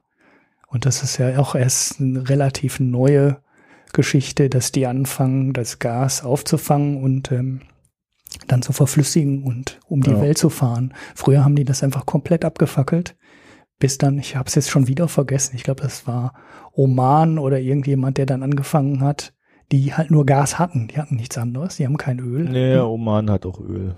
Ja, also äh, eins da unten gibt's, die haben ganz wenig Öl und ganz viel Gas und die haben halt angefangen in ähm, Gasverflüssigung dann zu investieren und Gastankerflotte anzuschaffen und das Zeug dann halt um die Erde zu schippern. Mhm. Okay. So, jetzt aber mal Schluss mit diesem Thema. Schluss. Aus. ja, jetzt haben wir noch, äh, ich hätte jetzt noch das Basiskonto, wenn du noch Bock hast. Ja, mach mal. Das haben wir schon zweimal ja. geschoben. Ja, Basiskonto. Also äh, es ist ja jetzt mittlerweile möglich und gesetzlich vorgeschrieben, ein Basiskonto zu bekommen, nämlich genau dann, wenn du sonst kein Konto bekommen kannst. Also wenn du äh, als Wohnungsloser zum Beispiel zu deiner Bank gegangen bist früher, mhm. dann hat die Bank gesagt, nö, du nicht. Du hast ja nicht mal eine Adresse. Mhm. Mittlerweile kannst du so ein Basiskonto bekommen. Ja, das heißt, die, das ist so da kannst du so alles, alles machen, was man für einen Zahlungsverkehr braucht, aber mehr auch nicht. Natürlich alles guthabenbasiert und so weiter und so fort. So, und äh, die, Bas äh, die BaFin hatte dann in ihrem aktuellen BaFin-Journal, haben sie da mal so ein bisschen berichtet, wie das jetzt so gelaufen ist. Und äh, bisher gab es 490 Beschwerden darüber, dass die Banken ein Basiskonto nicht gewährt hätten. Mhm was ich so, ich glaube nach so zwei Jahren jetzt ungefähr, bemerkenswert wenig finde. Und von den 490 konnten 160 sofort geholfen werden. Ja, und der Rest ist abgelehnt worden, wohl. Mhm. Und ähm, das hat so ein paar ganz interessante Details, äh, da ähm, haben sie da so rausgezogen, deswegen wollte ich da mal drüber sprechen. Also im, im Grunde ist es so, wenn du zu deiner Bank gehst und sagst, ich brauche Basiskonto, ich habe nix, ja, dann hast du nix und dann kriegst du sofort eins und sofort heißt innerhalb von zehn Tagen. Mhm. Was ich auch äh, sehr schnell finde, vor allen Dingen so bei der Bankengeschichte. Und also zehn Tage, dann kriegst du das Ding und dann gibt es sogar noch die Verpflichtung für die Banken, wenn du zum Beispiel schlecht Deutsch kannst oder wenn du nicht verstehst, was die dir, was da in den Formularen vor dir geht, weil du das halt nie gelernt hast und so weiter und so fort. Die müssen dir helfen. Die, die müssen sogar so weit gehen, äh, dass sie, ähm, dass sie, ähm, also sie müssen keinen Dolmetscher engagieren, aber sie müssen, wenn du mit deinem Kumpel dahin gehst, der irgendwie Deutsch kann und das dann übersetzt, ja, musst du, äh, müssen die das akzeptieren. Also es muss kein amtlich, amtlicher ähm, Dolmetscher sein. Mhm. Die müssen sich mit dir hinsetzen, die müssen sich das, die müssen dir das erklären und so weiter und so fort. Also das heißt, die Banken sind da schon recht weitgehend verpflichtet, daran mitzuwirken, dass du dieses Konto bekommst. Ähm, und es betrifft tatsächlich diejenigen, die abgelehnt werden, sind vor allem also tatsächlich wohl zum größten Teil Flüchtlinge. Und es liegt daran, dass die keine Ausweispapiere haben, die zulassen, dass sie identifiziert werden können nach den Anforderungen des Geldwäschegesetzes. Hm. Ja, okay. Ja, also das heißt, äh, was weiß ich, da ist irgendwie das Passbild so weit abweichend von, von dem Gesicht, dass keiner mehr sagen kann, ist das der Typ. Hm. Ja, irgendwie sowas in der Richtung. Und ähm, das ist, ist tatsächlich das Hauptproblem bei der Sache. Ansonsten hat fast niemand ein Problem, ein Basiskonto zu bekommen. Also die Banken halten sich da auch dran, was ja auch schon an der niedrigen Zahl zu sehen ist. Steht da drin, wie viele Anträge gestellt wurden? Äh, nee, das nicht. Es steht nur drin, dass, ich, dass es 490 Beschwerden gab. Mhm. Und die 160, wo du gerade sagtest, äh, die dann gerechtfertigt. Denen wurde sofort geholfen. Ach so, denen wurde geholfen, ja. Und dann ja. waren da noch diese gerechtfertigte Ablehnung, aber das ist dann wahrscheinlich wirklich bei komplett fehlenden Ausweispapieren. Ne? Dann genau, es betrifft fast nur Flüchtlinge. Mhm. Also äh, und und die zweite Gruppe, die es betrifft, das sind Leute, die ein, ja, wie könnte man das nennen? Die haben ein Geschäftskonto und dachten, sie könnten auch noch ein privates ähm, ein privates äh, Konto bekommen. Mhm. Aber man kann irgendwie das Geschäftskonto dann auch für, oder, oder die Regel ist, wenn das Geschäftskonto zu mehr als 50 Prozent privat genutzt wird, dann muss es auch weiterhin als Privatkonto genutzt werden. Mhm. Also du kriegst mit dem Basiskonto dann kein Geschäftskonto. Du kriegst es nicht getrennt, du musst es dann weiterhin zusammen in einem machen. Mhm. Und äh, dann gibt's wohl auch noch Leute, äh, die, die glauben, also die haben ein Konto und sie glauben aber, ihr Konto wäre nicht mehr gültig, weil A, die Bankfiliale weit weg ist oder B, der Geldautomat weit weg ist. Mhm. Also klassisch wäre da irgendwo auf dem Dorf und du musst eine Stunde in die Stadt fahren, um zum nächsten Bankautomaten respektive zur nächsten Bankfiliale zu kommen. Und dadurch glaubt dann derjenige, und das kommt wohl häufiger vor, dass ähm, sein Konto keine Gültigkeit für ihn hat, weil er so weit weg ist und er es quasi dadurch in seinem Alltag nicht nutzen kann. Mhm. Also das sind so die, die, die, die Sachen, die man da rausfiltern konnte. Fehlende Deutschkenntnisse sind auch kein Ablehnungsgrund. Ja, das heißt, äh, da kann dann halt der Übersetzer her. Ähm, und die, die größte Hürde, die ich gefunden habe fürs Basiskonto, und das ist halt so eine indirekte Hürde, der Pre die, die Banken können einen Preis für das Basiskonto verlangen. Mhm. Und der dieser Preis gewesen, muss ja. angemessen sein. Ja. Ich hatte mal was von acht Euro gelesen. Das fand ich Ja, acht Euro äh, ist auch ne? das, was mir untergekommen ist. Ist das angemessen im Monat? Ist das nicht angemessen? Also die BaFin hat gesagt, sie prüft das, sie, sie schaut da sehr genau hin, aber haben sich auch nicht klar geäußert. Das ist ja wieder der Klassiker bei der BaFin welcher Preis, welcher Preis ist angemessen? Oh, das müssen wir uns im Einzelfall mal anschauen. Mhm. ja.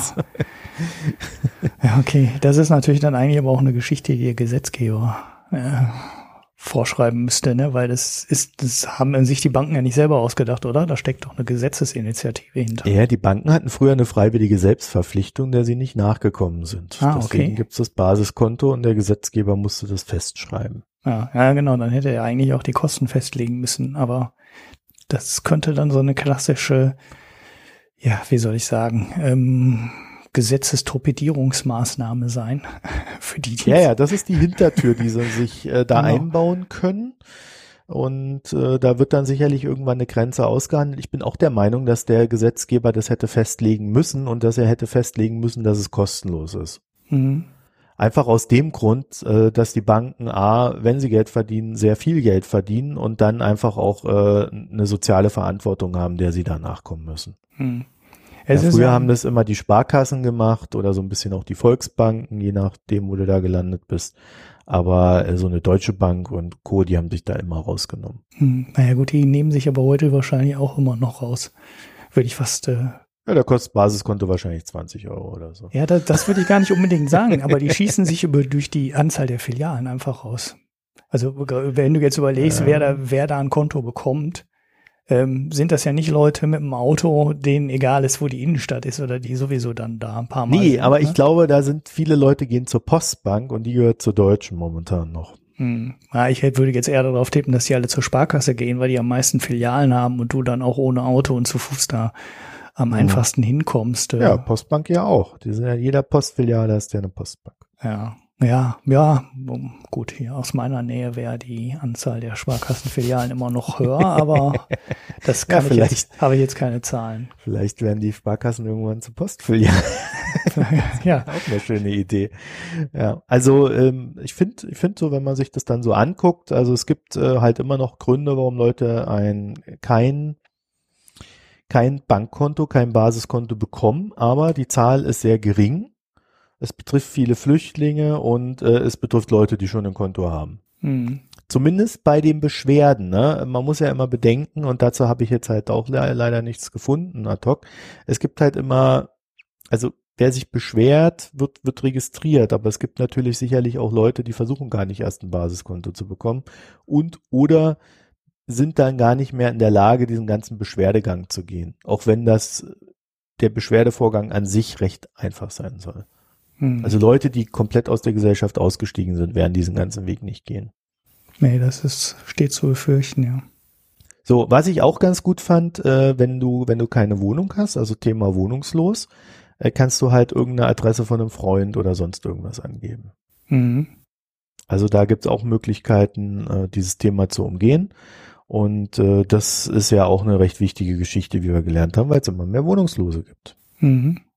Ja, ja, ja. zustellungspflichtige, wie heißt das da, ladungsfähige Adresse oder so, irgendwas ja, in der Richtung genau. brauchen sie halt dann doch, auch wenn das ein Konto ist, auf dem, äh, auf dem die keinen Kredit aufnehmen können und wo du nur Guthaben drauf einzahlen kannst. Allein schon die Auflösung eines Kontos ist ja nicht ganz so einfach, wie ich bei meiner Volksbank selber mitbekommen Echt? habe. Ja, äh, ich war, also es ging jetzt nicht wirklich um das Konto, sondern ähm, wenn der Guthaben drauf ist, ähm, haben die ja relativ genaue Vorschriften zu erfüllen. Die können ja mhm. so ein mhm. Konto nicht einfach äh, ja, auflösen, sondern die müssen da ja noch so ein bisschen hinterher recherchieren, ähm, wo denn der Kontoinhaber denn jetzt geblieben ist.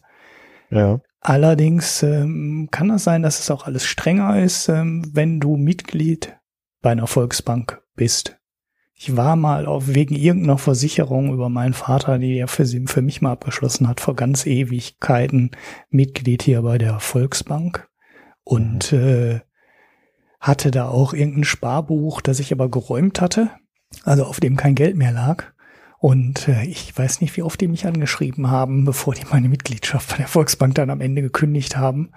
Weil, ja, gut, ich hatte dann halt. Da hast du ja auch so komische Fristen, ne? Da, äh, teilweise bis zu anderthalb Jahren oder so. Das ist ja total nervig mit diesen Anteilen, ne? Ja, und äh, ja, da lag auf jeden Fall kein Geld mehr und äh, ja, äh, die haben sich auch Mühe gegeben, bis die, ähm, bis die äh, dann irgendwann mal aufgegeben haben und äh, mich nicht mehr anschreiben. Ja. Ne? Also, so, Ulrich, ja. jetzt sind wir eigentlich mit unseren Themen schön durch, aber ich habe ja jetzt immer noch diesen ewig langen Hörerkommentar zu ähm, äh, den deinem Energie-Podcast. Äh, so, nee, nee, wir so haben noch den Nachklapp zu PSD 2, den können wir aber auch noch machen. Ja, ich wollte aber mal fragen, was ist denn da aus deiner Replik und oder äh, Antwort? Da mache ich, mach ich eine Folge raus, wenn du dann im Februar endlich einsiehst, dass du neben drei Foreign Times Zeiten nicht noch Ja, die kannst du ja im April machen, weil ab Mitte April bis Mitte Mai bin ich im Urlaub. Ja, ähm, da machen wir auf jeden Fall, ich sammle die Sachen, äh, sammle die Sachen dafür, weil wir haben auch zur Windindustrie noch eine Frage, die hier mal durch das äh, Quip-Dokument von einer Folge zur nächsten gereicht wird. Warum es der Windkraft, äh, der Windindustrie in Deutschland so schlecht geht, aber das kann man auch mal ganz gut erklären. Das halte ich dann auch für die april Das würde mich fest. aber interessieren. Ja, dann musst du das halt in deinem Urlaub hören. okay. Gut, also ihr wisst schon, was in meinem Urlaub alles so gemacht wird. Ja, nee, äh, okay, dann machen wir das so, weil dann können wir das dann aber auch mal rausnehmen, dann hier so aus diesem ganzen Kram, aber ich bin da jedes Mal verwirrt. Hm, ja, genau. Aber den PSD2-Nachklapp können ja. wir noch mal machen. Ja, mach mal. Äh, das ist ja jetzt auch schon drei Folgen wieder her, ne? Ähm, haben wir auch immer geschoben. 75 war das, zwei Folgen ist es her. Ähm, obwohl, nein, der Kommentar kam zur Folge 75, aber das war die 74, ne? Mit dem ähm, ja, ja, das stand da nur falsch. Genau, der stand da nur falsch. Ähm, und da kam die Frage, wie denn diese Datenauthentisierung bei äh, oder Autorisierung bei PSD2 gehen soll. Das war eine Frage, die ich immer eigentlich auch im Kopf hatte. Ähm, das Thema ging dann aber relativ schnell in eine äh, andere Richtung. Da wollte ich dann nicht nochmal zurückgreifen in der Folge. Ob man denn die Daten teilweise freigeben kann. Also ob die, ob es im Grund, ob es nur die Möglichkeit gibt, für so ein Fintech auf meine Kontendaten zuzugreifen, ähm, für alles, oder ob ich definieren, ob ich den Zugriff etwas feinkörniger äh, gestalten kann. Also wenn ich heute, also ein Beispiel ist eine Smartphone-App, dann kann ich dir ja sagen, du darfst auf meine Kontakte zugreifen und du darfst auf meinen Ort zugreifen und äh, auf das und das darfst du zugreifen und auf das und das darfst du nicht zugreifen. So, ich kann das bei jeder App einstellen. Inzwischen ähm, bei Android genauso feinkörnig wie bei iOS. Nur, dass du das bei iOS im Betrieb machst und bei Android immer noch bei der App-Installation, glaube ich, nur einmal festlegst. Bin ich aber auch nicht ganz auf dem Laufenden. Und im Internet gibt's ja bei äh, über OAuth heißt das sowas ähnliches. Also wenn man auf Twitter oder auf andere, auf, bei Facebook, bei manchen anderen Diensten gibt's das auch, da kannst du eben nicht nur sagen, du darfst alles ähm, lesen, sondern ähm, da kannst du auch sagen, du darfst meine aktuellen Tweets lesen und du darfst meine ganzen Kontakte auslesen. Da gibt's also auch so mehrere Zugriffsebenen. Und da war die Frage von Sebastian, der dann sagte, wenn das bei PSD2 nicht genauso ist, dann ist das total nutzlos und wenn ich ähm, jedem Fintech, was irgendwie auf mein Konto zugreifen möchte und irgendwas mit den Daten machen möchte, immer den kompletten Zugriff geben will, dann ist PSD2 doch total nutzlos und dann wird es keiner machen. Ich habe die Frage dann an den André Bajorat, unseren Gast damals, weitergeleitet und der hat gesagt, ähm, nein, das, also es hörte sich jetzt nicht so an, als wäre es geregelt, aber das ist ihr Plan. Also wenn Figo, die Firma ähm, vom André Bajorat, das umsetzt, dann wird es halt so aussehen, wie es heute im Internet schon so üblich ist. Das heißt nicht, dass es überall so ist. Man wird dann abwarten müssen, wie sich das dann in der Praxis entwickelt und ob dann vielleicht doch alle Fintechs den Komplettzugriff brauchen. Aber ich sage mal so, als, äh, als Kontobesitzer man sollte an den Stellen, wo man den Leuten Zugriff gibt auf das Konto, sich erstens genauer überlegen, will ich dem den Zugriff geben und dann sollte man sich eben auch anschauen, ähm, auf was der Zugriff haben will. Ne? Und ob das jetzt in der Praxis dann wirklich gut umgesetzt wird und von allen gut umgesetzt wird, muss man abwarten. Ich glaube, wir haben bei den Smartphone-Apps äh, sehr schnell gesehen, dass es nicht gut umgesetzt wird. Also selbst wenn du unten drunter äh, Regeln schon hattest, um das gut umzusetzen, also programmiertechnisch gute Regeln hattest, wurde das von vielen ähm, App-Entwicklern halt überhaupt nicht eingehalten und die haben halt immer gesagt, ich will immer alles Zugriff auf alles haben, also gerade so Facebook und die ganzen Anwendungen da. Das war ja nur auf ähm, iOS-Geräten, also nur auf Apple-Geräten war das zu genießen und auf Android sagt ja irgendwie jede App, ich brauche Zugriff auf alles.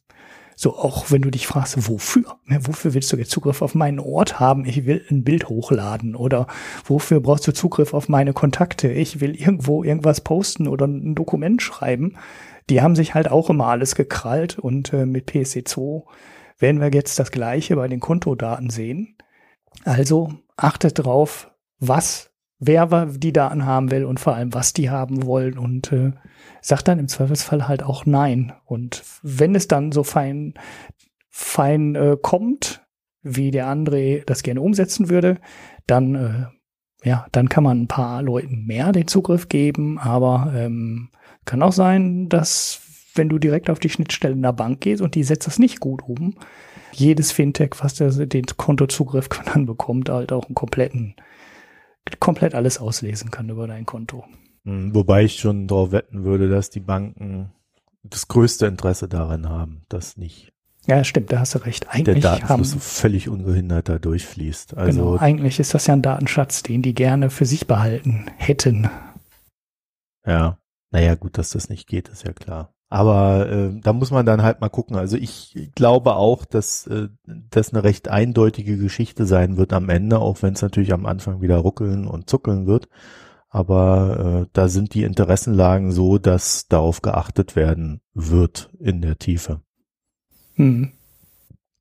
Ungeachtet dessen ist es natürlich immer wichtig zu gucken, wer was, wie, wo, warum, gerade wenn es um euer Geld geht. Also da äh, gibt es ja auch eine gewisse Sorgfaltspflicht des Gesetzgebers. Das heißt, äh, wer nicht aufpasst, wer schlecht liest, der ist halt schuldig. Ja? Mhm. Das ist ja auch so, ein, so eine schöne Regel. Und damit muss man sich dann halt mal beschäftigen. Also nicht immer nur AGB anklicken, wie bei Apple und äh, Google, wo man ja eh nichts machen kann. Aber wenn es um euer Konto geht, genau. bitte, bitte mal reingucken. Genau, das sollte man dann wirklich mal lesen, wenn man es sonst auch nicht macht. Also gerade beim Software-Update brauche ich das eigentlich nicht zu lesen, weil das ist ja albern. Ähm, ich, ich brauche das Software-Update, ich muss es einspielen und ich komme eh nicht dran vorbei, da brauche ich auch die 57 Seiten nicht zu lesen. Das ist ja dann wirklich bescheuert. Aber beim Kontozugriff eines Fintechs, ähm, da kann man auch ohne leben, im Zweifelsfalle. Das konnten wir bis jetzt alle ganz gut, ohne dass irgendjemand Zugriff haben musste auf ein Konto. Und da sollte man sich auch in Zukunft genau überlegen, we welchem Dienst man welchen Zugriff äh, auf welche Daten gibt. Also da mhm. lohnt sich das Durchlesen dann wirklich mal. Ja. So. Haben wir noch was? Oder sind wir, wir haben noch einen Achso, ich würde vorschlagen, ja. was? Nach Diese Trumpsche Steuerreform, aber müssen wir auch nicht machen. Hat eh keiner was zu geschrieben. Ich habe ja. ja dann hier im Quip eingetragen, ähm, ich quäle einfach jetzt so lange weiter, bis endlich der erste Hörerkommentar zur Trump-Steuerreform kommt. Naja, einer der großen Verlierer Witz. der Trumpschen Steuerreform ist die Deutsche Bank. Ja, das ist, da fiel mir auch nichts mehr zu ein, außer Häme. In naja, Tweet. Ich, ich bin da nicht so. Ja, ist ja meine Deutsche Bank. Ja, ich meinte auch nur so als Häme auf das äh, Deutsche Bank äh, Geschäftsergebnis. Also jetzt gar nicht so, weil die dem Trump den Kredit gegeben haben oder weil die äh, Deutsche Bank so böse ist, sondern einfach nur, weil ich äh, nicht mehr gefragt habe, ob die Deutsche Bank denn 2018 ähm, einen Gewinn schaffen wird, sondern ich habe nur noch gefragt, aus welchem Grund die Deutsche Bank denn 2018 wieder keinen Gewinn erwirtschaften wird. Weil die haben ja jedes Jahr eine neue Ausrede, um wieder rote Zahlen zu Ja, aber das haben sie doch Jahr jetzt, das nehmen Trump. sie doch in, in 2017 jetzt noch mit rein. Genau, deshalb war ja auch auch die Frage, was denn wohl 2018 der Grund sein wird, so, weswegen die dann wieder Grund keinen dann. gewinnen. Ja. ja, ja, die brauchen halt immer neuen, ja. Ja, also der Vorstandsvorsitzende der, der Deutschen Bank, der wird sich wohl immer schwerer tun, äh, sehr, seinen Posten zu behalten. Ja, der hat nur wirklich keinen Lauf. Ja, aber äh, vielleicht noch kurz zur Erklärung. Ähm, der, der Hintergrund ist, dass die Verlustvorträge, die in, äh, während äh, oder nach der Finanzkrise 2018, äh, 2008 aufgelaufen sind. Ah, wir haben Zehnjähriges dieses Jahr, ne? Oder mhm. Elfjähriges. Mhm. Ähm, aufgelaufen sind, dass die natürlich mit der Steuerreform jetzt nicht mehr so gut gestellt sind und äh, das zu Abschreibungen führt. Und dann haben wir schon wieder einen Verlust. So mhm. ist das momentan. Genau die Deutsche Bank war ja auch nicht die einzige, ne? Waren ja, ja. alle. Ich glaube Merrill Lynch oder Bank ja, ja, Goldman America, Sachs. Was, die hatten fünf ja, Milliarden und Goldman Sachs und so, die müssen halt alle massiv äh, ja, runterschreiben. Ist vielleicht auch mal ganz gut, das so zu, äh, zu, zu, zu sehen und zu wissen, damit wir nicht immer wieder in dieser Schleife landen, der Trump macht nur Scheiße oder die Republikaner machen nur Scheiße. Also so ein bisschen äh, mitdenken tun sie ja scheinbar schon. Zumindest ja, im kleineren. Ja? Genau. Also nicht, nicht alle kriegen einen Freibrief, auch wenn es manchmal so klingt. Gut, nee, ich würde, was ich vorschlagen würde, ähm, dass du vielleicht jetzt an der Stelle hier einfach noch den, diesen langen Hörerkommentar zu dieser Energiefolge da hier reinspielst, so als Teaser dessen, was du ja dann vielleicht in meinem Urlaub so als mhm. ausgelegt als Podcast dann machst. Hallo, liebe Mikroökonomen. Ich habe einen äh, hoffentlich kurzen äh, Kommentar zu eurer Folge 72, die Verkehrswende. Ganz, ganz kurz mein Hintergrund ist, ich bin äh, zurzeit Doktorand in Finnland und beschäftige mich mit äh, Smart Grids, also irgendwie Stromnetzen der Zukunft. Und ähm, fand eure Folge äh, sehr gut, sehr interessant. Fand vor allen Dingen gut, dass äh, das Elektroauto bei euch nicht äh, so rein schwarz und weiß rübergekommen ist, wie das zurzeit aus meiner Sicht sehr oft der Fall ist. Also entweder äh, wird es irgendwie äh, niedergeschrieben, weil die Reichweiten noch nicht stimmen oder sonst irgendwas, oder es wird irgendwie quasi als der heilige Gral und äh, Lösung aller Probleme betrachtet. Und ähm, das entspricht halt meiner Meinung nach zumindest nicht der Realität. Das Elektroauto ist einfach in fast allen Bereichen besser. Ja, es ist leiser, es äh, hat weniger, ähm, sorgt für weniger Verschmutzung, sowohl lokal als auch äh, global.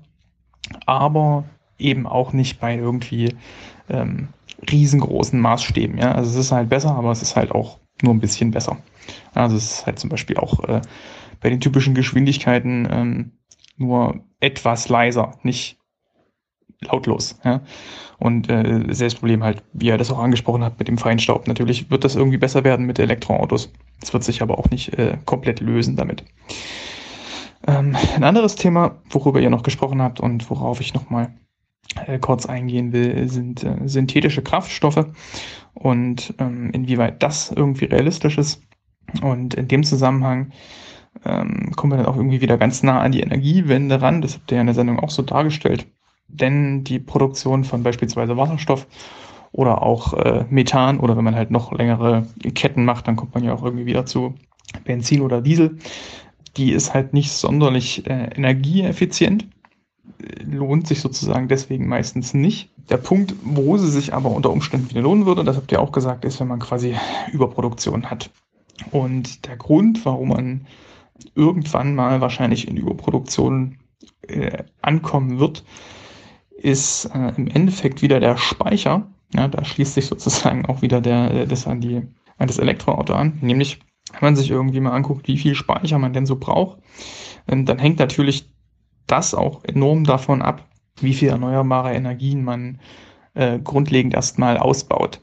Sprich, wenn man nur gerade so viel äh, Erneuerbare ausbauen würde, ähm, als man bräuchte, um sozusagen über das Jahr genügend Energie, genügend Leistung einzusammeln, dann bräuchte man halt einen sehr großen Speicher, um sozusagen wirklich immer alles aufzuheben, was man gerade im Moment nicht braucht, weil man es dann eben später braucht. Und das wäre dann halt, also müsste man irgendwie halt noch ungefähr viermal so viel Erneuerbare bauen. Ja, das ist irgendwie auch ganz wichtig, sich das mal zu versinnbildlichen, ähm, dass wir halt jetzt mit unseren irgendwie 20, 25 Prozent Erneuerbaren erst am Anfang sind und eigentlich noch viermal so viel bräuchten, um Deutschland dann tatsächlich irgendwie mit Wind und Sonne zu versorgen. Denn das ist mehr oder weniger das Einzige, was man im Moment noch äh, gut nach oben skalieren kann. So, und das heißt aber, dann bräuchte man irgendwie sowas wie 25 Terawatt Speicher. Das wäre also ein riesengroßer Speicher. Das ist irgendwie 250 Millionen Tesla Model S Batterien und die dürfte man auch für nichts anderes verwenden. Das heißt also, ähm, man wird wahrscheinlich irgendwie äh, für ein 100% äh, erneuerbares Szenario auf ein sozusagen Überproduktionsszenario gehen, wo man also im Endeffekt mehr Wind und äh, Sonne einsammelt, als man eigentlich wirklich bräuchte, damit man die Speichergröße reduzieren kann. Und ähm, dann kommt man irgendwie in so Szenarien, äh, je nachdem, was man irgendwie alles mit einbezieht und so weiter, wo man dann nur noch fünf bis sechs ähm, Terawattstunden Speicher bräuchte. Das ist immer noch wahnsinnig viel. Ähm, das kriegen wir also bei Weitem nicht mit Pumpspeicherkraftwerken abgedeckt und ähm, vermutlich auch nicht mit äh, Lithium-Ionen-Batterien, denn auch davon bräuchte man dann immer noch wahnsinnig viele. Also das ist irgendwie immer noch äh, äh, das Vielfache der aktuellen Jahresproduktion. Ja, also selbst wenn sozusagen die Produktionsmenge sich verdoppelt, dann bräuchte man einfach nur, um Deutschland sozusagen mit Speicher zu versorgen für das Stromnetz, so wie es jetzt ist, 10, 20, 30 Jahre. Also das ist mit, mit Batterien, so wie es jetzt aussieht, wahrscheinlich nicht zu machen. Und in diesem Szenario hat man dann also zum einen das Problem, wo kriegt man auch diese nur irgendwie 5 Terawattstunden Speicher her, wenn man sie nicht aus Batterien kriegt. Und zum anderen hat man dann halt auch äh, wahnsinnige Überproduktion äh, an bestimmten, äh, zu bestimmten Jahreszeiten. Und äh, in dem Szenario würde dann sozusagen die Herstellung von synthetischen Kraftstoffen, also Methan, Wasserstoff, äh, durchaus wieder Sinn machen, denn äh, das lässt sich zum einen sehr gut speichern. Ne? Gasspeicher äh, gibt es ja sehr viele. Und die äh, geringe Energieeffizienz des ganzen Prozesses äh, stört dann auch nicht mehr so. Aber klar, das ist sozusagen ein, ein Szenario, was noch lange hinaus ist. Aber äh, man will natürlich oder man sollte natürlich trotzdem sowas irgendwie im Blick behalten. Denn es macht ja keinen Sinn, jetzt in irgendwelche Technologien zu investieren, die man dann äh, so gar nicht braucht oder andersrum. Gut, sechs Minuten, einigermaßen kurz. Tschüss und äh, Grüße aus Finnland. Weil dann ja. haben wir den drin, weil das war ja ein recht ausführlicher Kommentar. Dann ist der auch gewürdigt und ähm, alles weitere dann in ein paar Monaten. Genau. Ja. So, und dann würde ich sagen, jetzt kommen wir endlich, endlich, endlich zum Gesellschaftsteil, oder? Ja, du hast ja nichts eingetragen. ja. Hast also ihr müsst wissen, äh, wir haben hier so ein langes Sendungsplanungsdokument, ne? Und da stehen ganz viele Sachen drin ähm, und manche Sachen werden immer nur kopiert aus der alten Folge. Aber von Marco ist diesmal wirklich exakt ein Wort drin. Basiskonto. das war alles. Kein ja, Link, kein neues Thema, kein ja, altes Thema. Ich habe da oben auch noch Output-Floor drin. Also so ist es nicht. Ja, wo? Da, Wo ganz steht oben. Ja, ja dann hast du wieder, du hast wieder eine Kopie irgendwie. Dann arbeiten wir in unterschiedlichen Dokumenten. Ich sehe schon. Ja. Ach so. Ähm, ja, ich sehe es nämlich nicht. Ich sehe wirklich von dir hier nur ein Wort. Ach so, ja, du hast schon wieder ein neues Dokument und hast dann wieder die Überschrift nicht geändert und deswegen bin ich im falschen Dokument geändert. Willkommen im Gesellschaftsteil, liebe Hörerinnen Willkommen und Hörer. im Gesellschaftsteil. Ja, also, ähm, ja, äh, hast du einen Pick? Ja, ich habe einen Pick. Ja. Ich hatte ja schon angedroht, dass ich äh, Chaos Computer äh, Kongress, äh, Chaos Communication Kongress heißt der ja, ähm, zwei oder dreimal hier bringen werde. Mhm. Ich äh, nehme jetzt den zweiten Vortrag. Ähm, den haben einige vielleicht schon ganz gut zusammengefasst gelesen, aber ist auch ganz lustig anzusehen, wenn man ein bisschen mit IT und Sicherheit und Abrechnungssystemen und so weiter zu tun hat. Das ist der Vortrag über die Ladeinfrastruktur für Elektroautos und wie dafür, wenn das nicht gerade die ähm, Tesla-Dinger sind, die Abrechnung gebaut wurde und die Sicherheit gebaut wurde. Das ist nämlich eigentlich ein kompletter Witz, was sie da konstruiert haben. Also die Karten kannst du einfach kopieren und es ist hinten im Backend total unsicher.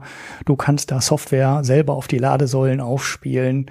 Du kannst die Karten klonen und äh, Nachbauten davon machen. Es gibt keinerlei kryptografische Sicherheit in dem Abrechnungssystem. Und ja, das halt bei so einem System, wo eigentlich Firmen beteiligt sind, die grob wissen sollten, was sie tun.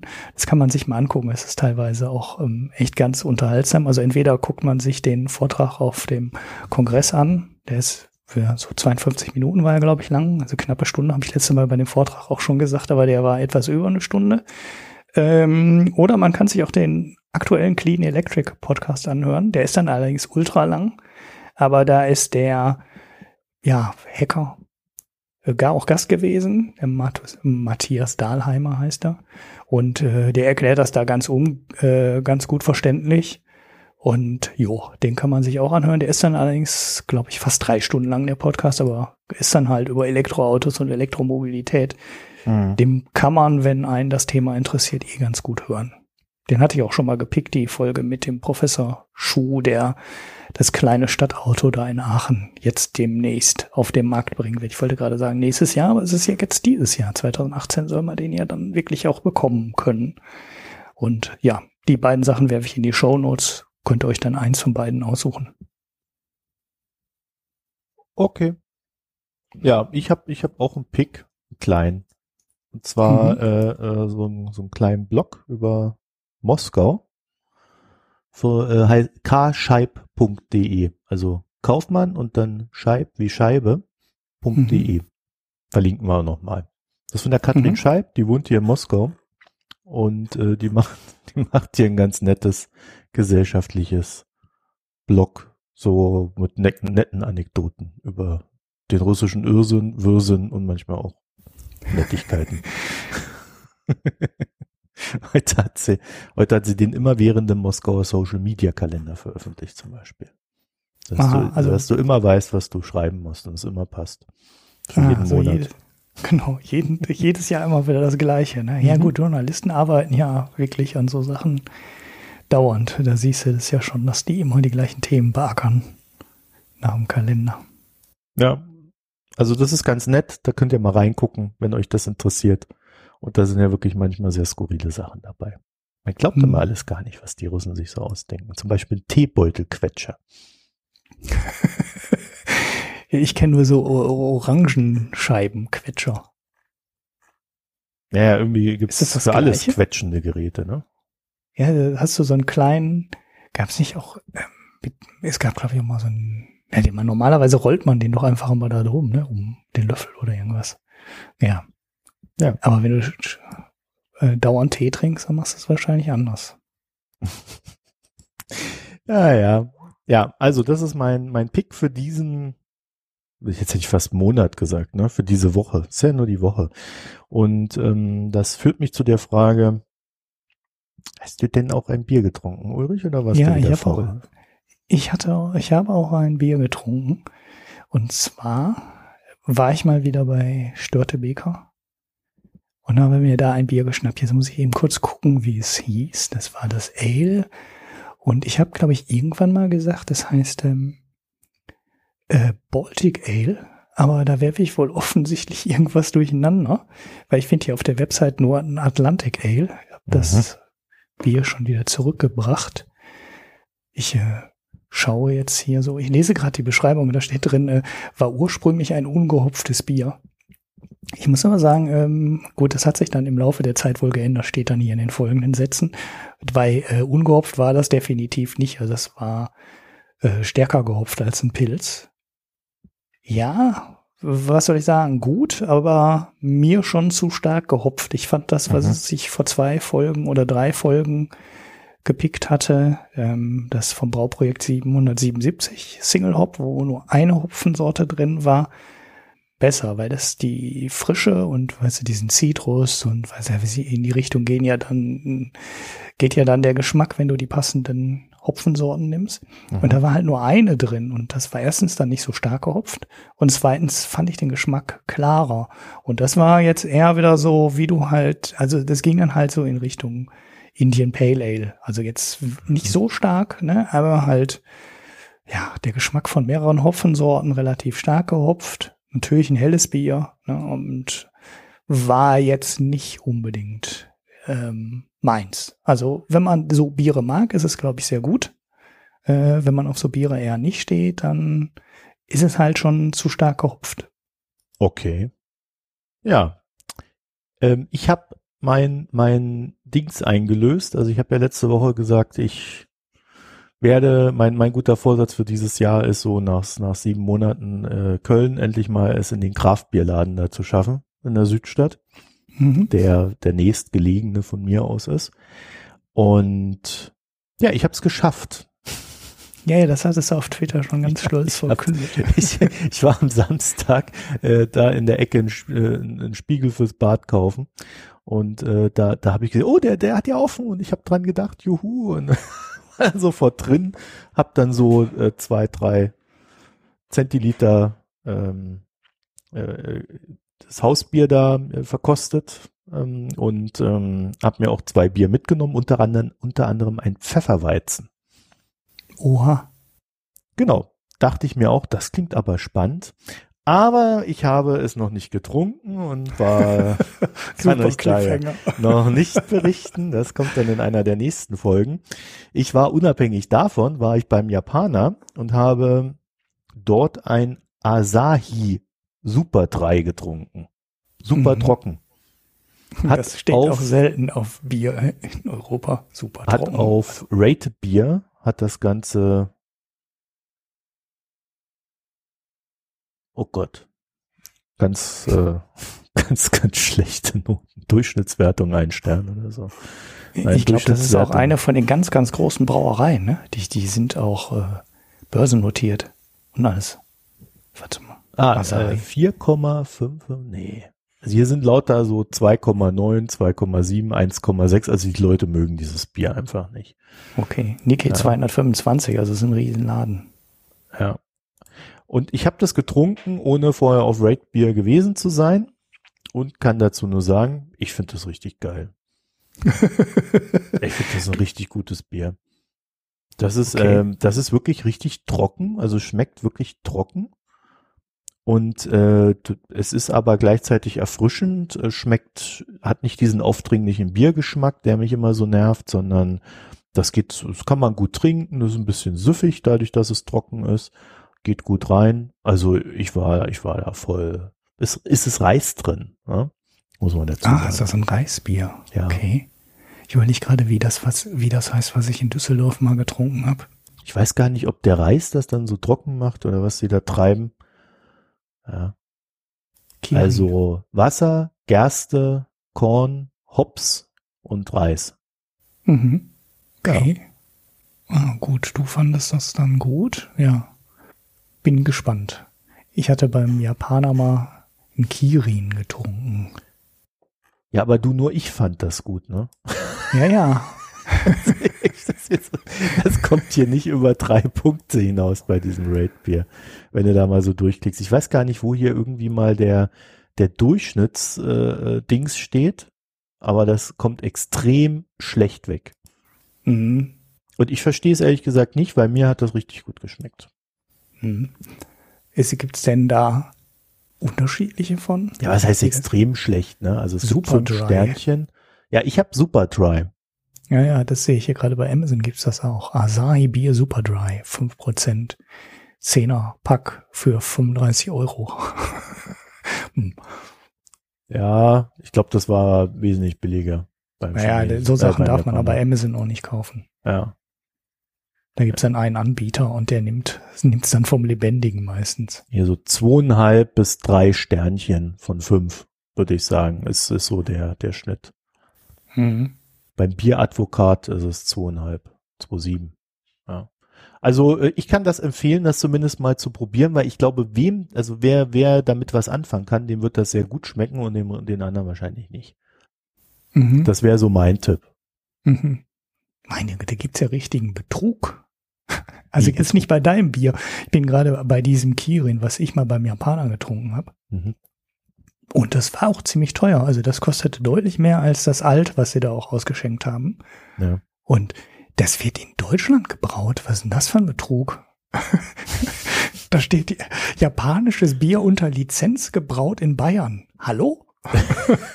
Was ist das denn, ey?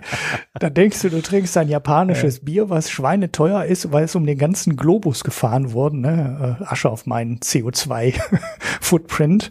Ne, aber sowas probiert man ja mal einmal, schon mal ganz gerne. Und äh, dann brauen die das in Deutschland nach. Hallo, hallo. Aber bist du enttäuscht, das, dass es doch nicht so viel CO2 verbrannt hat, oder was? Ja, ja, das hat sich gar nicht gelohnt, weil es hätte ich doch in Urlaub fliegen können, statt im Auto zu fahren. ja. Ja, also ich weiß nicht, ob ich bis zum nächsten Mal das Pfefferbier schaffe, aber ich werde mich bemühen. Das ist ja auch immer nicht so leicht, ja. Steht das denn da drauf, was da von Pfeffer drin ist? Du, ich Weißer, bin, ich habe das, ich habe das nicht bei mir. Ich kann ja das Aha. nicht sagen. Er hätte ja sein können, dass der was erzählt. Was du, wenn du in so einen Craft Beer Laden reingehst, das ist ja so wie in so einen Whisky Laden oder in so ein äh, Spezialitätengeschäft, da kommst du ja nicht raus, ohne direkt mit Fachwissen zugeschüttet zu werden. Mhm. Das sind ja meistens dann äh, sehr engagierte Verkäufer, die das dann äh, ja selber an das Thema auch rangekommen sind und dann sagst du nur, stellst du nur eine Frage und dann wirst du halt zugetextet. Ich war einmal in so einem Whisky-Laden und da war das dann auch so, ich trinke gar keinen Whisky, mag eigentlich keinen Whisky. Und dann, ey, nachher wusste ich, was es alles für Fässer gibt und äh, wie viele äh, Sachen auf der ähm, Isle Eyelader oder wie viel Destillerien da sind und wo der Torf herkommt und ich weiß nicht was alles, habe ich alles wieder vergessen, aber der hat mich für eine Flasche Whisky, die ich dann gekauft habe, hat er mich eine Dreiviertelstunde zugetextet. Jo. Deshalb dachte ich, der hätte das vielleicht bei dir auch gemacht und direkt gedacht. Äh, nee, das war, äh, das war, so. das war eine junge Dame, die war sehr nett. Äh, ich habe da abends schon mal so einen äh, Herren drin gesehen und äh, die, die hat mir da einfach zum Probieren da gegeben, zumindest aus den Sachen, die offen waren und äh, konnte mich da durchprobieren. Die haben da ein äh, sehr gutes Haus Stout. Also da war ich, habe ich gedacht, oh, wenn mal so eine Party hat, dann könnte man ja mal, ne, äh, so ein paar Liter zapfen und dann da hinstellen. Fässer gibt's nur auf äh, Bestellung, aber äh, die haben, die haben dann so Flaschen, die sie da verkaufen, da kannst du es dann reinmachen, so Literflaschen. Ja, ist dann vielleicht wieder ein bisschen zu teuer, weil eine Flasche vier Euro kostet, da muss man sich was überlegen. Aber ähm, das, das scheint, das scheint schon wirklich äh, recht gut zu sein und man kriegt da auch ein paar sehr nette Sachen. Also die haben auch ein recht, ich glaube, die haben über 200 Biere da drin stehen. Also wenn da, wenn du da nichts findest, dann bist du einfach nicht der Biertyp. Ja, mhm. ja hat mir gut gefallen. Ja, ja, äh, Pfeffer und äh, Weizenbier ist ich ja Ich werde berichten, auch, sobald ich. Genau. Nicht so eine Kombination, wo ich jetzt direkt gesagt hätte, kann nicht passen, weil so einen Nelkengeschmack hast du auch. Und Nelke ist ja schon auch schon so Pfefferrieger. So in ja, also wenn es jetzt nicht direkt Pfeffer explizit so. nach Pfeffer schmeckt, es gibt ja auch ganz verschiedene Pfeffersorten, also äh, das könnte ich mir schon vorstellen. Hm. Ja. Ich vermute aber, dass wenn das so ein richtig gutes Craft Beer ist, das extrem nach Pfeffer schmeckt. die neigen dazu. Also dieses äh, äh, Lakritzbier, was ich mal hatte. Ich hatte ja mal mhm. so ein Lakritz-Stout. Ich glaube, das habe ich auch hier vorgestellt. Mit Süßholz drin. Und äh, das war aber definitiv nicht zu überschmecken, dass da äh, Süßholz drin war. Das war mir dann auch eine Nummer zu heftig. Mhm. Okay. Ich werde berichten, wie viel das ist. Äh, und ob's einen erwürgt, erschlägt oder verbrennt. Wahrscheinlich muss er dann Steak zu essen. Anstelle der Pfeffersoße. Ja, das ist natürlich eine gute Idee. Das zum Steak, dann wird sich der Geschmack wahrscheinlich auch gleich wieder verändern, ne? Das passt wahrscheinlich aber auch zum, äh, ach nee, du hast ja gesagt, das ist ein Weizen. Ich war jetzt gerade wieder beim Stout. Das ist Quark. Nee, ja. ist ein, äh, nee, Pfeffer, nee, Weizen. Pfefferweizen. Mhm. Fand ich irgendwie so abgefahren, dass ich das gleich mir gekrallt habe. Naja, Gut, ich würde sagen, dann kommen wir mal zum Ende. Beenden wir es mal für heute. Du bist endlich wieder mit Schneiden dran. Juhu. ja, ich freue mich. Toll. Ja, nächste Woche werden wir wieder Donnerstag aufnehmen, weil ich Dienstag unterwegs bin, oder? Ja, vielleicht schaffen wir sogar Dienstag. Ich bin ja jedenfalls wieder in Oldenburg, da wird dann die, da müssen wir dann wieder mit, mit Zencaster aufnehmen, damit es äh, halbwegs gut klingt. Mhm. Weil irgendwie war das letzte Mal nicht so erfolgreich. Ja. Ja. Ja, wobei die, Aufnahme auch nicht erfolgreich war. Die musste ich nämlich schneiden, wie so ein Echt? Wie irre. Ich glaube, das war die Oldenburg-Folge, wo ich echt. Äh, ja, ja, das meine ich ja. Wo das Timing so komplett auseinandergelaufen ist und ja, ich ja. deine Spur permanent ja. auseinanderschneiden musste und. Ja, das war die Payment and Banking-Folge, oder? Ja, ich, nee, ich meine, es wäre eine so. davor gewesen. Ist auch egal. Auf jeden Fall musste oh. ich dich dauernd nach schneiden und äh, Lücken einfügen, weil das, äh, ja, das habe ich auch so, so oh. noch nie gesehen. Das war wirklich an dem einen, in der einen Folge extrem, sonst klappt das immer ganz gut. Dann überlegen wir uns das mal, wie wir das machen. Ja.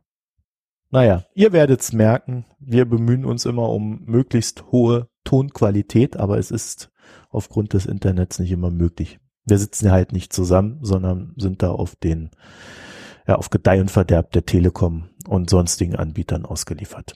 Mhm. Ja, beschwert euch bei denen. genau. Der Kohl ist schuld, ne? Haben wir ja auch gelernt jetzt in der letzten Der Kohl Woche. ist schuld? Ja, der Kohl ist schuld. Helmut Schmidt wollte damals Deutschland mit einem Glasfasernetz überziehen. Es stand, hat die Vivo so ausgekramt irgendwo. Mhm. Und äh, der hatte 1981 den Plan, ganz Deutschland, weil damals nur Westdeutschland gewesen, mit einem Glasfasernetz zu überziehen. Und wollte das, ich weiß, waren es über 25 oder über 30 Jahre, pro Jahr jeweils ein Drittel, äh, ähm, ein Drittel, was habe ich jetzt gesagt, jeweils ein Dreißigstel des Landes mit Glasfaser versorgen. dann wäre es halt über 30 Jahre. Ah, und äh, ja. dann hätte Deutschland ähm, irgendwann 2010, 2012, 2015 flächendeckend Glasfaser gehabt. Dann ist er aber ja abgewählt worden, weil die FDP gesagt hat, ah nee, das mit der SPD ist nicht mehr so toll, die machen uns zu viel Schulden und sind mit Kohl zusammengegangen. Der hat dann den Schwarzschilling als Postminister geholt und der war familiär ähm, an einer Kupferleitungsfabrik beteiligt. Das gibt natürlich gar keinen Zusammenhang und hat dann aber beschlossen, der Glasfaser ist doof, das braucht ja keiner. Wir machen ein zweites Kabelnetz für Fernsehen. Und dann haben sie halt die TV-Kabel in Deutschland verbuddelt, statt der Glasfaserkabel, ähm, die Deutschland dann schon jetzt ja seit 20 Jahren hätte. Oder? Kann mal bitte irgendjemand prüfen, ob einer der aktuellen Minister Verwandtschaftsverhältnisse in die Kupferindustrie hinein hat? das ist ja wieder eine Story. Gott, steh ja. uns bei. Ach ja, naja, ansonsten würde ich sagen, machen wir jetzt mal Schluss, verabschieden uns. Ähm, vielen Dank für die äh, Spenden, die eingegangen sind. Wir haben das Headset soweit mal zusammen. Mhm. Werde ich mich jetzt mal drum kümmern, dass es da auch weitergeht in der Hinsicht. Und dann hoffen wir, dass wir dann auch bald mit unserer ersten Folge, der das neue Headset gebraucht wird, Loslegen. glänzen können. Ja.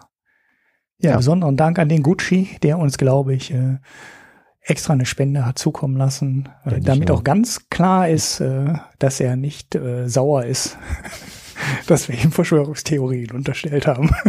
Außer er mag beschimpft werden und spendet oh, uns Nein, wir haben ihn ja auch gar nicht beschimpft. Wir haben ja nur gesagt, äh, dass das ja äh, schon lange so als Verschwörungstheorie durch die Gegend eiert, diese These. Ja, er hat ja, er hat ja nochmal geschrieben gehabt, dass er das alles nicht so eng sieht. Genau. Ja, also, dann hätten wir das nämlich auch abschließend geklärt. Wenn sonst noch jemand Sorgen hat, wendet euch an uns im Blog www.mikroökonomen.de oder äh, übers Kontaktformular, wenn ihr das etwas anonymer wollt. Am schönsten ist natürlich, wenn dann die ganzen Diskussionen im Blog stattfinden. Das ist so über Weihnachten ein bisschen eingeschlafen jetzt so. Ne? Weihnachten war noch okay, aber so Jahreswechsel ne, war jetzt nicht so prickelnd. Da habt ihr irgendwie alle bessere Sachen zu tun gehabt. Saufen ja. und so ein Kram. Ja. Ja, wobei wir hatten die 3000 Downloads, ne? Also die Guckst Zahlen du danach? war ganz, ganz, also alle drei Monate gucke ich mal da drauf. Ah. Ich habe jetzt zum Jahreswechsel mal wieder drauf geschaut. Ich gucke mal die ja. vier Wochen Downloads an, ja. weil sonst ja die alten Folgen immer viel, viel mehr Downloads haben als die, ähm, als die äh, neuen, logischerweise, weil ja viele Leute dann das irgendwann abonnieren und auch dann das Archiv runterladen oder zehn Folgen oder 20 Folgen runterladen. Und äh, deshalb gucke ich immer nur auf die Downloads in den ersten vier Wochen. Und da waren wir dann im letzten Jahr fünfmal über 3000. Und die beiden letzten Folgen sahen jetzt von den Downloadzahlen her eher wieder so aus, als würden es wieder über 3000 schaffen. Und ja, das ist schon ganz schön. Hätte man eigentlich auch mal kurz was drüber erzählen können, ne? Ja, ja, über die ja, Zeit ja, kommen wir immer so auf dreieinhalb bis vier momentan. Also das ist halt so, dass äh, die, es gibt immer so, ein so, ein so ein Stamm an Hörern, der sofort, ne, zieht sofort. Dann mhm. gibt's irgendwie so Nachzügler und dann gibt's irgendwie so neue Hörer oder so, keine Ahnung, wie, man, wie das zu kategorisieren ist. Und äh, so im Schnitt kommen wir da über die Zeit gesehen, also jetzt länger als die vier Wochen, kommen wir dann so auf dreieinhalb bis vier. Je nach mhm. Folge, es liegt auch so ein bisschen an dem Thema, ne? Es liegt vor allem an den Überschriften, habe ich das Gefühl. Also ich verstehe die Verlage mit den. Also die erfolgreichste Folge ist, glaube ich, die, die wo Bitcoin im, in der Überschrift steht. Ja. Muss man mal drauf gucken. Denk Und, da äh, mal drüber nach. Ja. Genau. Ja, du machst immer so kryptische Titel, die sucht keiner. Und wenn du dann einfach mal so doof Bitcoin reinschreibst, hast du wahrscheinlich direkte 200 oder 300 Downloads mehr. Einfach weil du. Ja, ich könnte auch, ich könnte auch immer reinschreiben, ab Minute sieben wirst du weinen. Oder irgendwie so Blödsinn. Genau, genau, ja. ja. ja. Na, ich mache halt immer Titel, die wenigstens irgendwie unterhalten sollen. Zumindest versuche ich das. Ja. Knallig ja, und unterhaltsam. Genau. Entkrypten muss man die manchmal auch. Ja, gut, aber das, äh, es ist ja, das ist ja dann so ein bisschen Rätselspiel, ne? Wenn man dann mhm. so hört und sich dann so überlegen kann, hm, was hat er denn da jetzt gemeint? Ja, ich bin ja meistens dabei bei der Sendung und habe mir dann gedacht, dann denken wir da, da merkt trotzdem. man mal, wie, wie schlecht du aufpasst, Ulrich. Was hat der Marco sich denn da wieder überlegt bei der Überschrift? Frage nicht. Okay, also, äh, ja, wo war ich stehen geblieben? Ja, Kommentare könnt ihr hinterlassen. Ansonsten gerne auch wieder ein paar mehr Spenden, äh, ein paar mehr Spenden, ein paar mehr Klicks äh, auf diese Sternchen da bei iTunes. Ich finde, da mhm. müssen wir noch, da, da hinken wir schon ganz schön hinterher hinter anderen. Geht ja, da mal in euch. Genau. so als nächstes Ziel. Wir können ja mal als nächstes Ziel ausrauf, ausrufen. 100, 100 Bewertungen auf iTunes. Mhm. Okay. Geld nehmen wir natürlich trotzdem. Das könntet ihr auch auf unserer Internetseite finden. Ähm, ja, diesem Spenden-Ding, Spenden-Ausrufezeichen steht da. Und wer da draufklickt, findet dann alle Möglichkeiten. Auch die, die wir nicht wirklich haben wollen, sowas wie Patreon und so, sondern äh, uns sind natürlich mal am liebsten die direkt spenden, weil dann kommt am meisten bei uns an. Mhm. Ja, also so Überweisungen und so ein Kram. Genau. Ja. So, jetzt haben wir aber alles, oder? Jetzt haben wir alles. Ja. Haben wir nämlich zum Jahreswechsel auch alles extra weggelassen. Ja, wir Sinne, haben schon wieder viele neue schöne Themen hier. Frohes 2018, habt Spaß, erfreut euch des Lebens und wenn es mal nicht so läuft, hört unseren Podcast. Dann geht es euch direkt besser. Oder ja. auch nicht, ne? Oder ihr seid noch deprimierter. Ja. Genau. Ich übernehme keine Verantwortung dafür. Also bis bald. Tschüss. Tschüss.